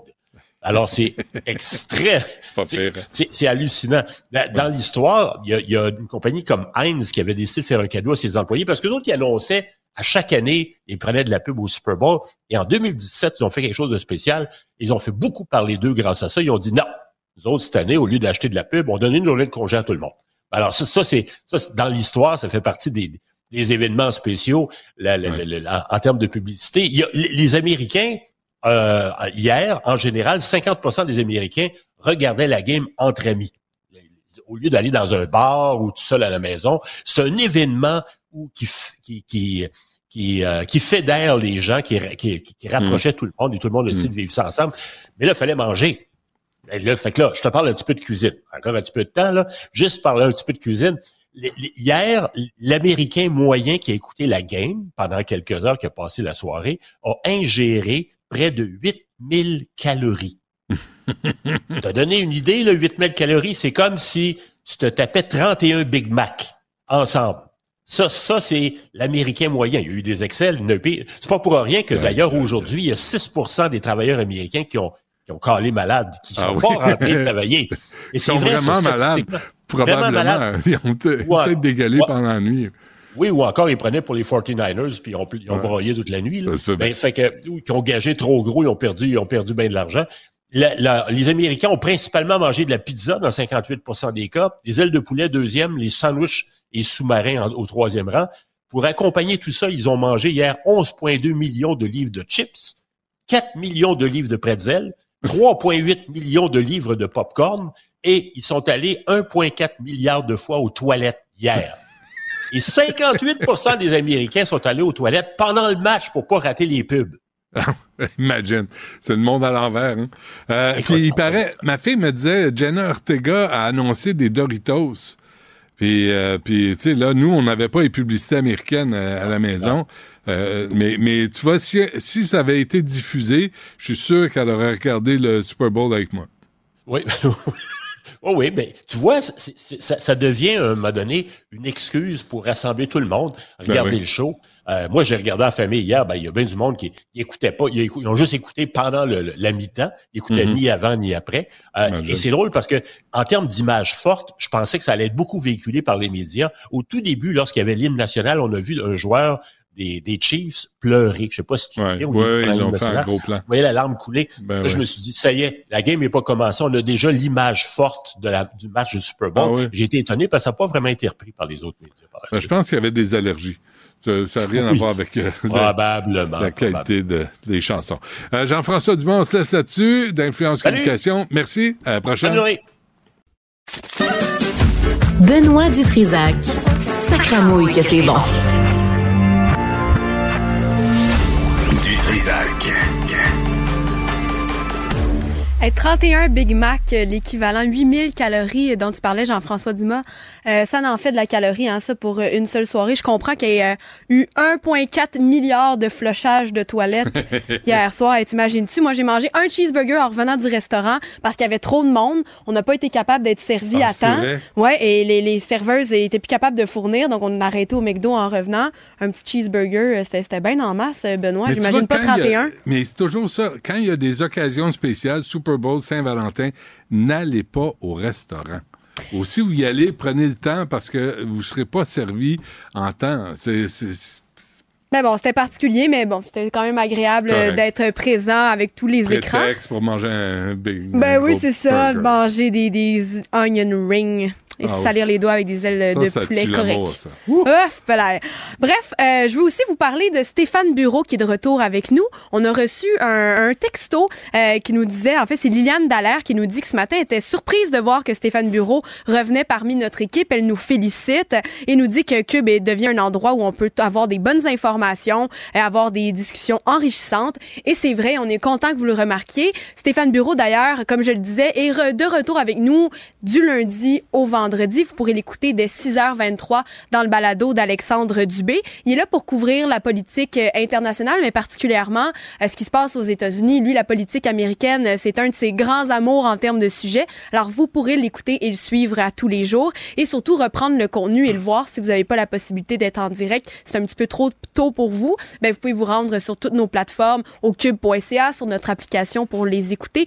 Tous nos balados sont là. Si jamais vous avez des questions pour lui, si vous voulez nous partager votre curiosité, votre bonheur, peut-être de retrouver Stéphane, vous pouvez nous écrire au studio à commercial cube.radio, nous texter encore une fois au 1 877 827 23 46. Par ailleurs, une nouvelle qui fait réagir et je l'ai dit pour toi Benoît parce que ça touche une des entrevues qu'on a fait récemment, c'est la SAQ euh, qui euh, annonce qu'elle n'avait elle fait quelque chose qu'elle n'a pas fait depuis sept ans, elle va augmenter sa marge de profit de profit sur chaque produit vendu. Donc euh, elle cherche euh, elle veut aller chercher environ environ 10 millions de dollars. Il y a des gens qui s'énervent, qui disent, bon, on devrait abolir la SAC. Euh, je t'en parle parce que le 2 février dernier, tu as reçu en entrevue euh, Joseph Saint-Denis Boulanger, qui est le cofondateur de la Ouais. distillerie Les Marigots. Eux ont fait un gin qui a, qui a gagné un prix, le, le gin récif vieilli. Et euh, lorsqu'il te parlait en entrevue, il t'a dit c'est une marge incroyablement grosse que la SAQ prend sur nous, sur une bouteille à 63 Il me revient environ 17-18 Donc, de penser que la marge va encore augmenter, Ouais. ben ça, ça fait réagir. Puis ça va peut-être faire mal aussi à nos petits producteurs comme Et, eux. et il a ajouté qu'à Caplan, Gaspésie, s'il sort les bouteilles sur une table pour les vendre aux touristes, il doit donner la même, la même redevance à la SAQ qui ne fout rien pour l'aider. Qui n'en fait pas la publicité, qui n'en fait pas la distribution, fait rien, zéro. Et comparativement aux, aux vignobles ou euh, aux cidreries qui, eux, ont la capacité de vendre leurs produits là-bas Ouais. sans avoir euh, un effet de cette marge-là. Bref, euh, ça, j'imagine que ça va faire réagir des petits producteurs. Donc ça, c'était une entrevue que vous pouvez en- encore une fois revoir. Elle datait du 2 février, mais vous pouvez la revoir partout. Je l'ai mentionné, notre, notre site web cube.ca, notre application, mais aussi on est disponible euh, sur Apple, Spotify, Amazon, Google. On est très facile à trouver. Et si vous voulez nous revoir, vous pouvez aller sur notre chaîne euh, YouTube, euh, la chaîne Cube. C'est pas tous nos contenus qui sont là, mais on en a quelques-uns. Alors je vous invite à aller visiter tout ça pour voir un peu plus de nos contenus. Tu devrais faire ça dans la vie, Sibeth. Annonceuse. euh, Ouais. T'es Ouais. bonne? Alors si vous voulez m'engager, mon numéro de téléphone. Merci, Donne pas, donne pas ton numéro de téléphone. Ben Il y a des Donne monsieur- celui de Maxime. Et ouais, Le c'est ça. 1877. Euh, non, merci. Merci, Sibeth. La tragédie qui ébranle le Québec au grand complet. L'appel au 911 pendant que le feu est pris. Côté violence conjugale, je pense qu'il faut serrer la vis. Les faits divers avec Maxique Maxime Delan. Maxime, bonjour. Est-ce que c'est vrai la rumeur qui veut que tu aies écouté le Super Bowl juste pour faire des coucous à Taylor Swift? Coucou Taylor! C'est- pas une rumeur. Les rumeurs, en tout cas, l'autre bord, tout le Non, monde c'est pas une rumeur. T'es pas un Swifty? Ben oui, je, je m'assume. J'étais tellement excité. Quand, et quand j'ai vu que c'était Usher, j'étais tellement déçu. Hey, surtout quand il se met en bédaine. Avec son petit gant, là, la, le Michael Michael Jackson. des pauvres. Ouais. Ah non, puis regarde. Ben, je préfère être un Michael 300 Jackson des pauvres qu'un Michael Jackson. Non, moi, j'ai vraiment Ah. haï ça. là. Tu sais, Il n'y a pas de chanson, c'était plate. Et Euh. puis, il est plus en forme a du talent pour chanter. Mais il danse bien, mais je suis avec Papa Delan, Maman Delan pour le Super Bowl, puis les deux ils disaient, écoutez, je vous connais pas, moi. c'est qui, lui? Je dis, ah non, ok. Comment il a dit ça? Non. Bon. Les, non. les personnes, euh, tu sais, nées années 50, il y en a beaucoup qui roulent leur air. Oui, ça se peut. Mais mais il n'y a, y a aucun, aucun succès. Tu sais, il n'y a Ben, aucun verre ah, non, non, non, je, non. je comprends que c'est peut-être pas Guns N' Roses, là, mais Usher, moi, il a bercé ma- ma- mon adolescence. Ben, bercer, je comprends. C'est tellement plate. Benoît, tellement plate. euh, Tu fais juste te bercer. Sacré moi de platitude. Puis il est en bédaine. Alors, tu as besoin de te mettre en bédaine. Pour montrer quoi? Tu as, du temps pour t'entraîner? Ben. Hey, hey, que ah, des stéroïdes ah. fonctionnent bien sur toi? une mauvaise langue. Mouche. Mauvaise langue. Eh, premièrement, Mouche à c'est- muscle. Ils sont au maximum. Ils Ouais, ont mis une grosse t'as une grosse tête. tête. Ça fait longtemps que je te dis que t'as une grosse tête. Euh, Il y a un prof Ouais. suppléant qui plaide coupable de quoi, encore une fois? Encore agression sexuelle. Les, les, les profs, les profs suppléants, les coachs sportifs. parce que lui, Tommy Deroy, il était professeur suppléant, mais il était aussi coach de soccer en Montérégie. Euh, il fait de la, de la suppléance en mathématiques dans une école secondaire de Sorel-Tracy. Puis à un moment donné, il y a une étudiante de euh, secondaire 1 elle a de la difficulté. Fait que là, il donne des cours privés, tout ça. Et l'année suivante, donc quand elle est en secondaire 2, elle a même pas 14 ans. Et elle, elle tombe amoureuse de son professeur suppléant. C'est des choses qui arrivent. Ben oui. C'est des choses qui arrivent. C'est une ado, mais comme adulte. Mais c'est ça, c'est ça l'affaire. C'est que quand, quand t'es. Le gars, lui, a 32 ans, ça arrive. Puis j'ai déjà fait dans une autre vie de la suppléance. Ça arrive qu'il y a des, des, des étudiantes qui te trouvent cute, tout ça. Mais ton devoir. Même toi? Ouais. Imagine. Ils n'ont pas bien ben de goût, je le sais, je vais le dire avant que tu le dises. Mais ton devoir de, de professeur, de, Ouais. de personne en position d'autorité, c'est de dire hey, écoute, moi, je vais t'aider à passer ton année scolaire, ça me fait plaisir, sauf que malheureusement, ça ira pas plus loin que ça. Ben. Hmm, Il y a des gens qui l'ont vu, euh, les deux, s'embrasser à l'école. Ils ont eu plusieurs relations sexuelles Elle a ensemble. 13 ans, il y en a 32. Hmm. Attends, mais il l'a Moi, je, moi, je voudrais entendre le père. Oui. Hey, Mais comme, j'ai une amie qui dit Eh là là. C'est pas dire autre chose. Mais devant, euh, aux enquêteurs, Tommy Deroy, lui, l'a dit. Il dit, écoutez, elle disait qu'elle m'aimait, elle était consentante. C'est pas le même qui l'a dit. Non, mais- le consent... Écoutez! faut, faut être marron un peu, là. Ben, tu sais, pour être, avoir dans trentaine puis abuser une petite fille de 13 ans. Tommy, si tu nous écoutes, le consentement au Canada, c'est Ben oui. 16 ans. Puis C'est quand tu es en position d'autorité, tu te gardes une petite gêne, mon gars. Exactement. Puis trouve-en une de ton âge. Bref, ce matin, au palais de justice de Sorel-Tracy, Tommy Deroy plaidé coupable à une accusation d'agression sexuelle et euh, son avocat, lui, entend contester la peine minimale d'un an de prison qui devrait lui être euh, donnée. Il entend contester ça. Reste à voir, la, la peine n'a pas été donnée encore. Reste à voir comment ça va se terminer, ce dossier-là. Hey, Donnez-le 15 minutes au père. Ou juste 15 minutes dans la population générale en prison. Je-. Euh, Mais ça se fera pas. Non, je sais. Condamné à 8 ans de pri- d'emprisonnement pour avoir secoué un bébé à mort. Ouais, Cathy Jonf, euh, condamnée ce matin au palais de justice de Québec à une peine d'emprisonnement de 8 ans pour l'homicide involontaire de la petite Li- Eliana Linto. Elle avait seulement 10 mois. La femme de 42 ans, elle avait été euh, trouvée coupable en mai dernier. Euh, on parlait d'un épisode de secouage d'une grande violence. C'est les mots qui avaient été prononcés euh, durant les procédures.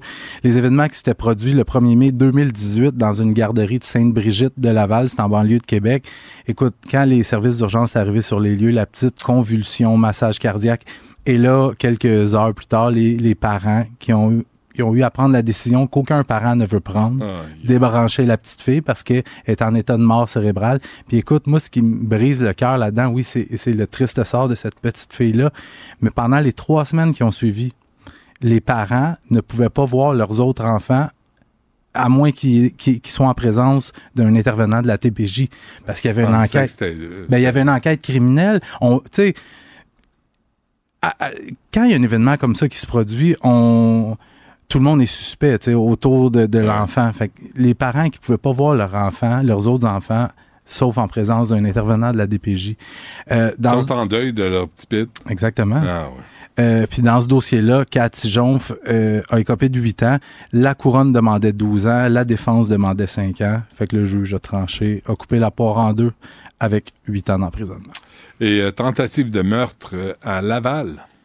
Une autre. Tu vois, encore? oui, et tu vois, je m'en vais là, puis le message que je viens de recevoir va fitter avec tout ça.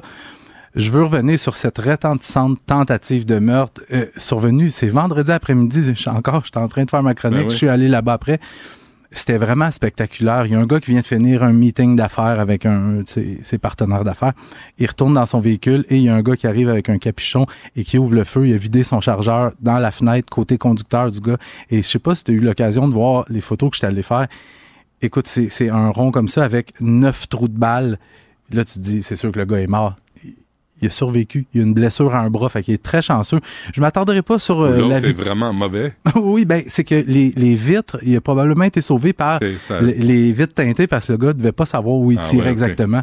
Euh, je veux pas m'attarder sur la victime, mais je veux quand même en parler un peu. Le gars qui s'est fait tirer dessus, il s'appelle Ali Chaban, un gars qui a aucun antécédent criminel, mais j'ai rarement eu autant de téléphones de sources policières qui me disaient "Oh, notre chum Ali s'est fait tirer, il est très très très bien connu par les policiers montréalais et même de la rive nord." Il s'est jamais fait pogner. Exactement. Mais il, il tremperait dans euh, la, la pègre libanaise et il serait membre euh, du plus important réseau de vol de véhicules à Montréal présentement.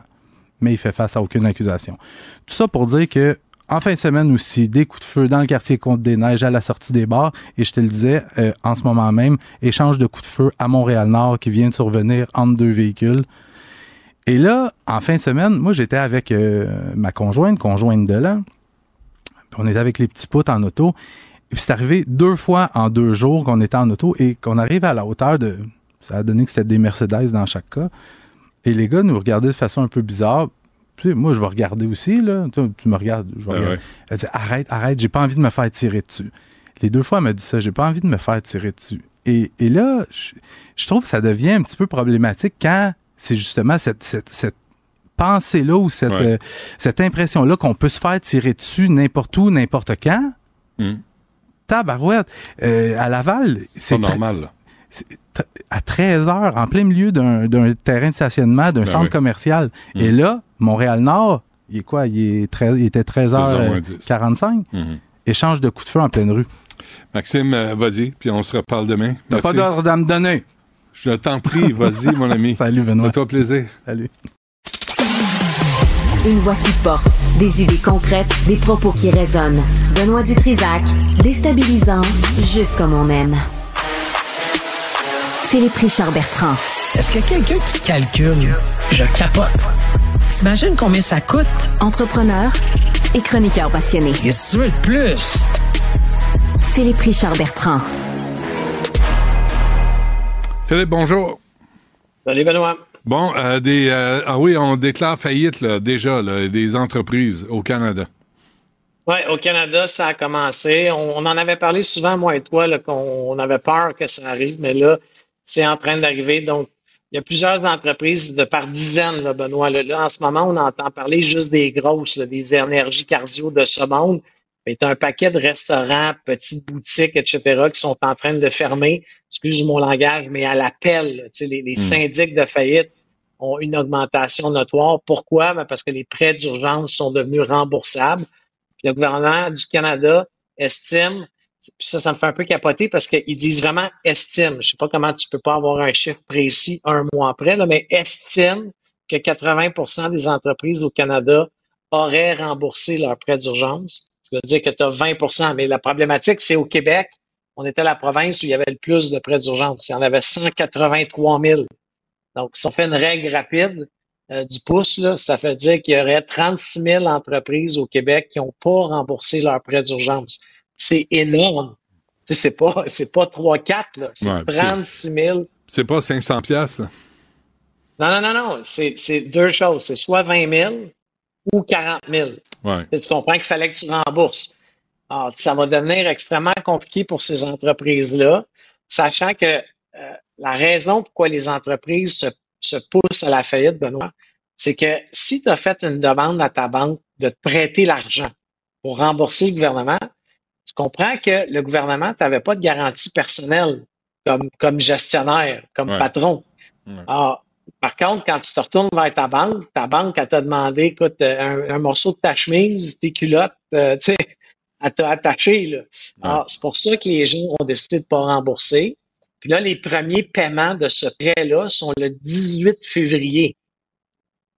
Puis le, le, le, le, paiement va se prendre direct dans le compte de banque. C'est pas, euh, ouais, peut-être, je vais essayer de l'arrêter à ma banque. Non, non, non, non, non. Mais penses-tu que ça a un lien avec. On a peu de temps, hein, Philippe, je suis désolé. Oui, est-ce que penses-tu que ça a un lien avec les entreprises qui payent pas leurs taxes, leurs impôts, euh, les retenues Ben à la source, là, que tout ça, Ben- c'est des vases communicants? Ben oui, parce que je vais te donner un exemple. Moi, je connais un paquet d'entreprises qui étaient sur le bord de sauter il y a trois ans, donc avant la pandémie. Là, l'argent est arrivé gratuit. Tu sais, prêt d'urgence, allocation pour tes salaires, allocation pour ton loyer. T'arrêtais de payer ta TPS, TVQ puis tes retenues à la source. Puis le gouvernement t'achalait pas, là. On Ah, était ouais, en ouais. pandémie, là. Ouais. sais, alors, la machine gouvernementale a comme cassé pendant deux ans, ce qui fait en sorte qu'il y a du monde qui ont continué à avoir des, des- des subventions salariales, mais qui ne payaient pas leur DAS, payaient pas leur TPS TVQ. Alors là, ces gens-là, ces entreprises, c'est très néfaste. Là, tu sais, c'est pas correct d'avoir fait ça. Ben, Ouais, là, mais- ils sont tous en train de sauter puis d'exploser. Ah, finalement, tout, euh, ils se font rattraper, là. Euh, autant par Ah la oui. pandémie que par les programmes d'urgence, que par les comptes qui rentrent puis qui doivent être payés. Ah oui, puis moi, j'ai rien à cacher, Benoît. Moi, je me suis dit, là, quand c'était tough, j'ai dit, hey, on arrête-tu de les payer? Puis mon comptable m'avait dit, Philippe, le gouvernement te donne de l'argent gratuitement en ce moment-là. Ouais, Reste à jour, parce que mec, qui te collecte, ouais, ils vont être sans merci. C'est ce, conseil qui m'a sauvé, qui nous a sauvés au bureau parce qu'on est resté à jour. Ah, Mais il y, a des- 30 il y a des gens qui ont 36 plus 000. qu'on se fait. 30 36 000 entreprises au Québec là, qui n'ont pas remboursé ce prêt Hey, juste au gouvernement du Québec, c'est 4,1 milliards de dollars qui est dû en impôts, en retenue à la source. 4,1. Là, je te parle même pas du fédéral. Le fédéral, Ah c'est d'autres choses. Ouais, C'est beaucoup d'argent. Euh, Philippe Richard Bertrand, on se reparle demain avec À plus demain. de temps, promis. Merci. Yasmine Ouais, Abdel bye. Fadel suit là à l'instant. Cube.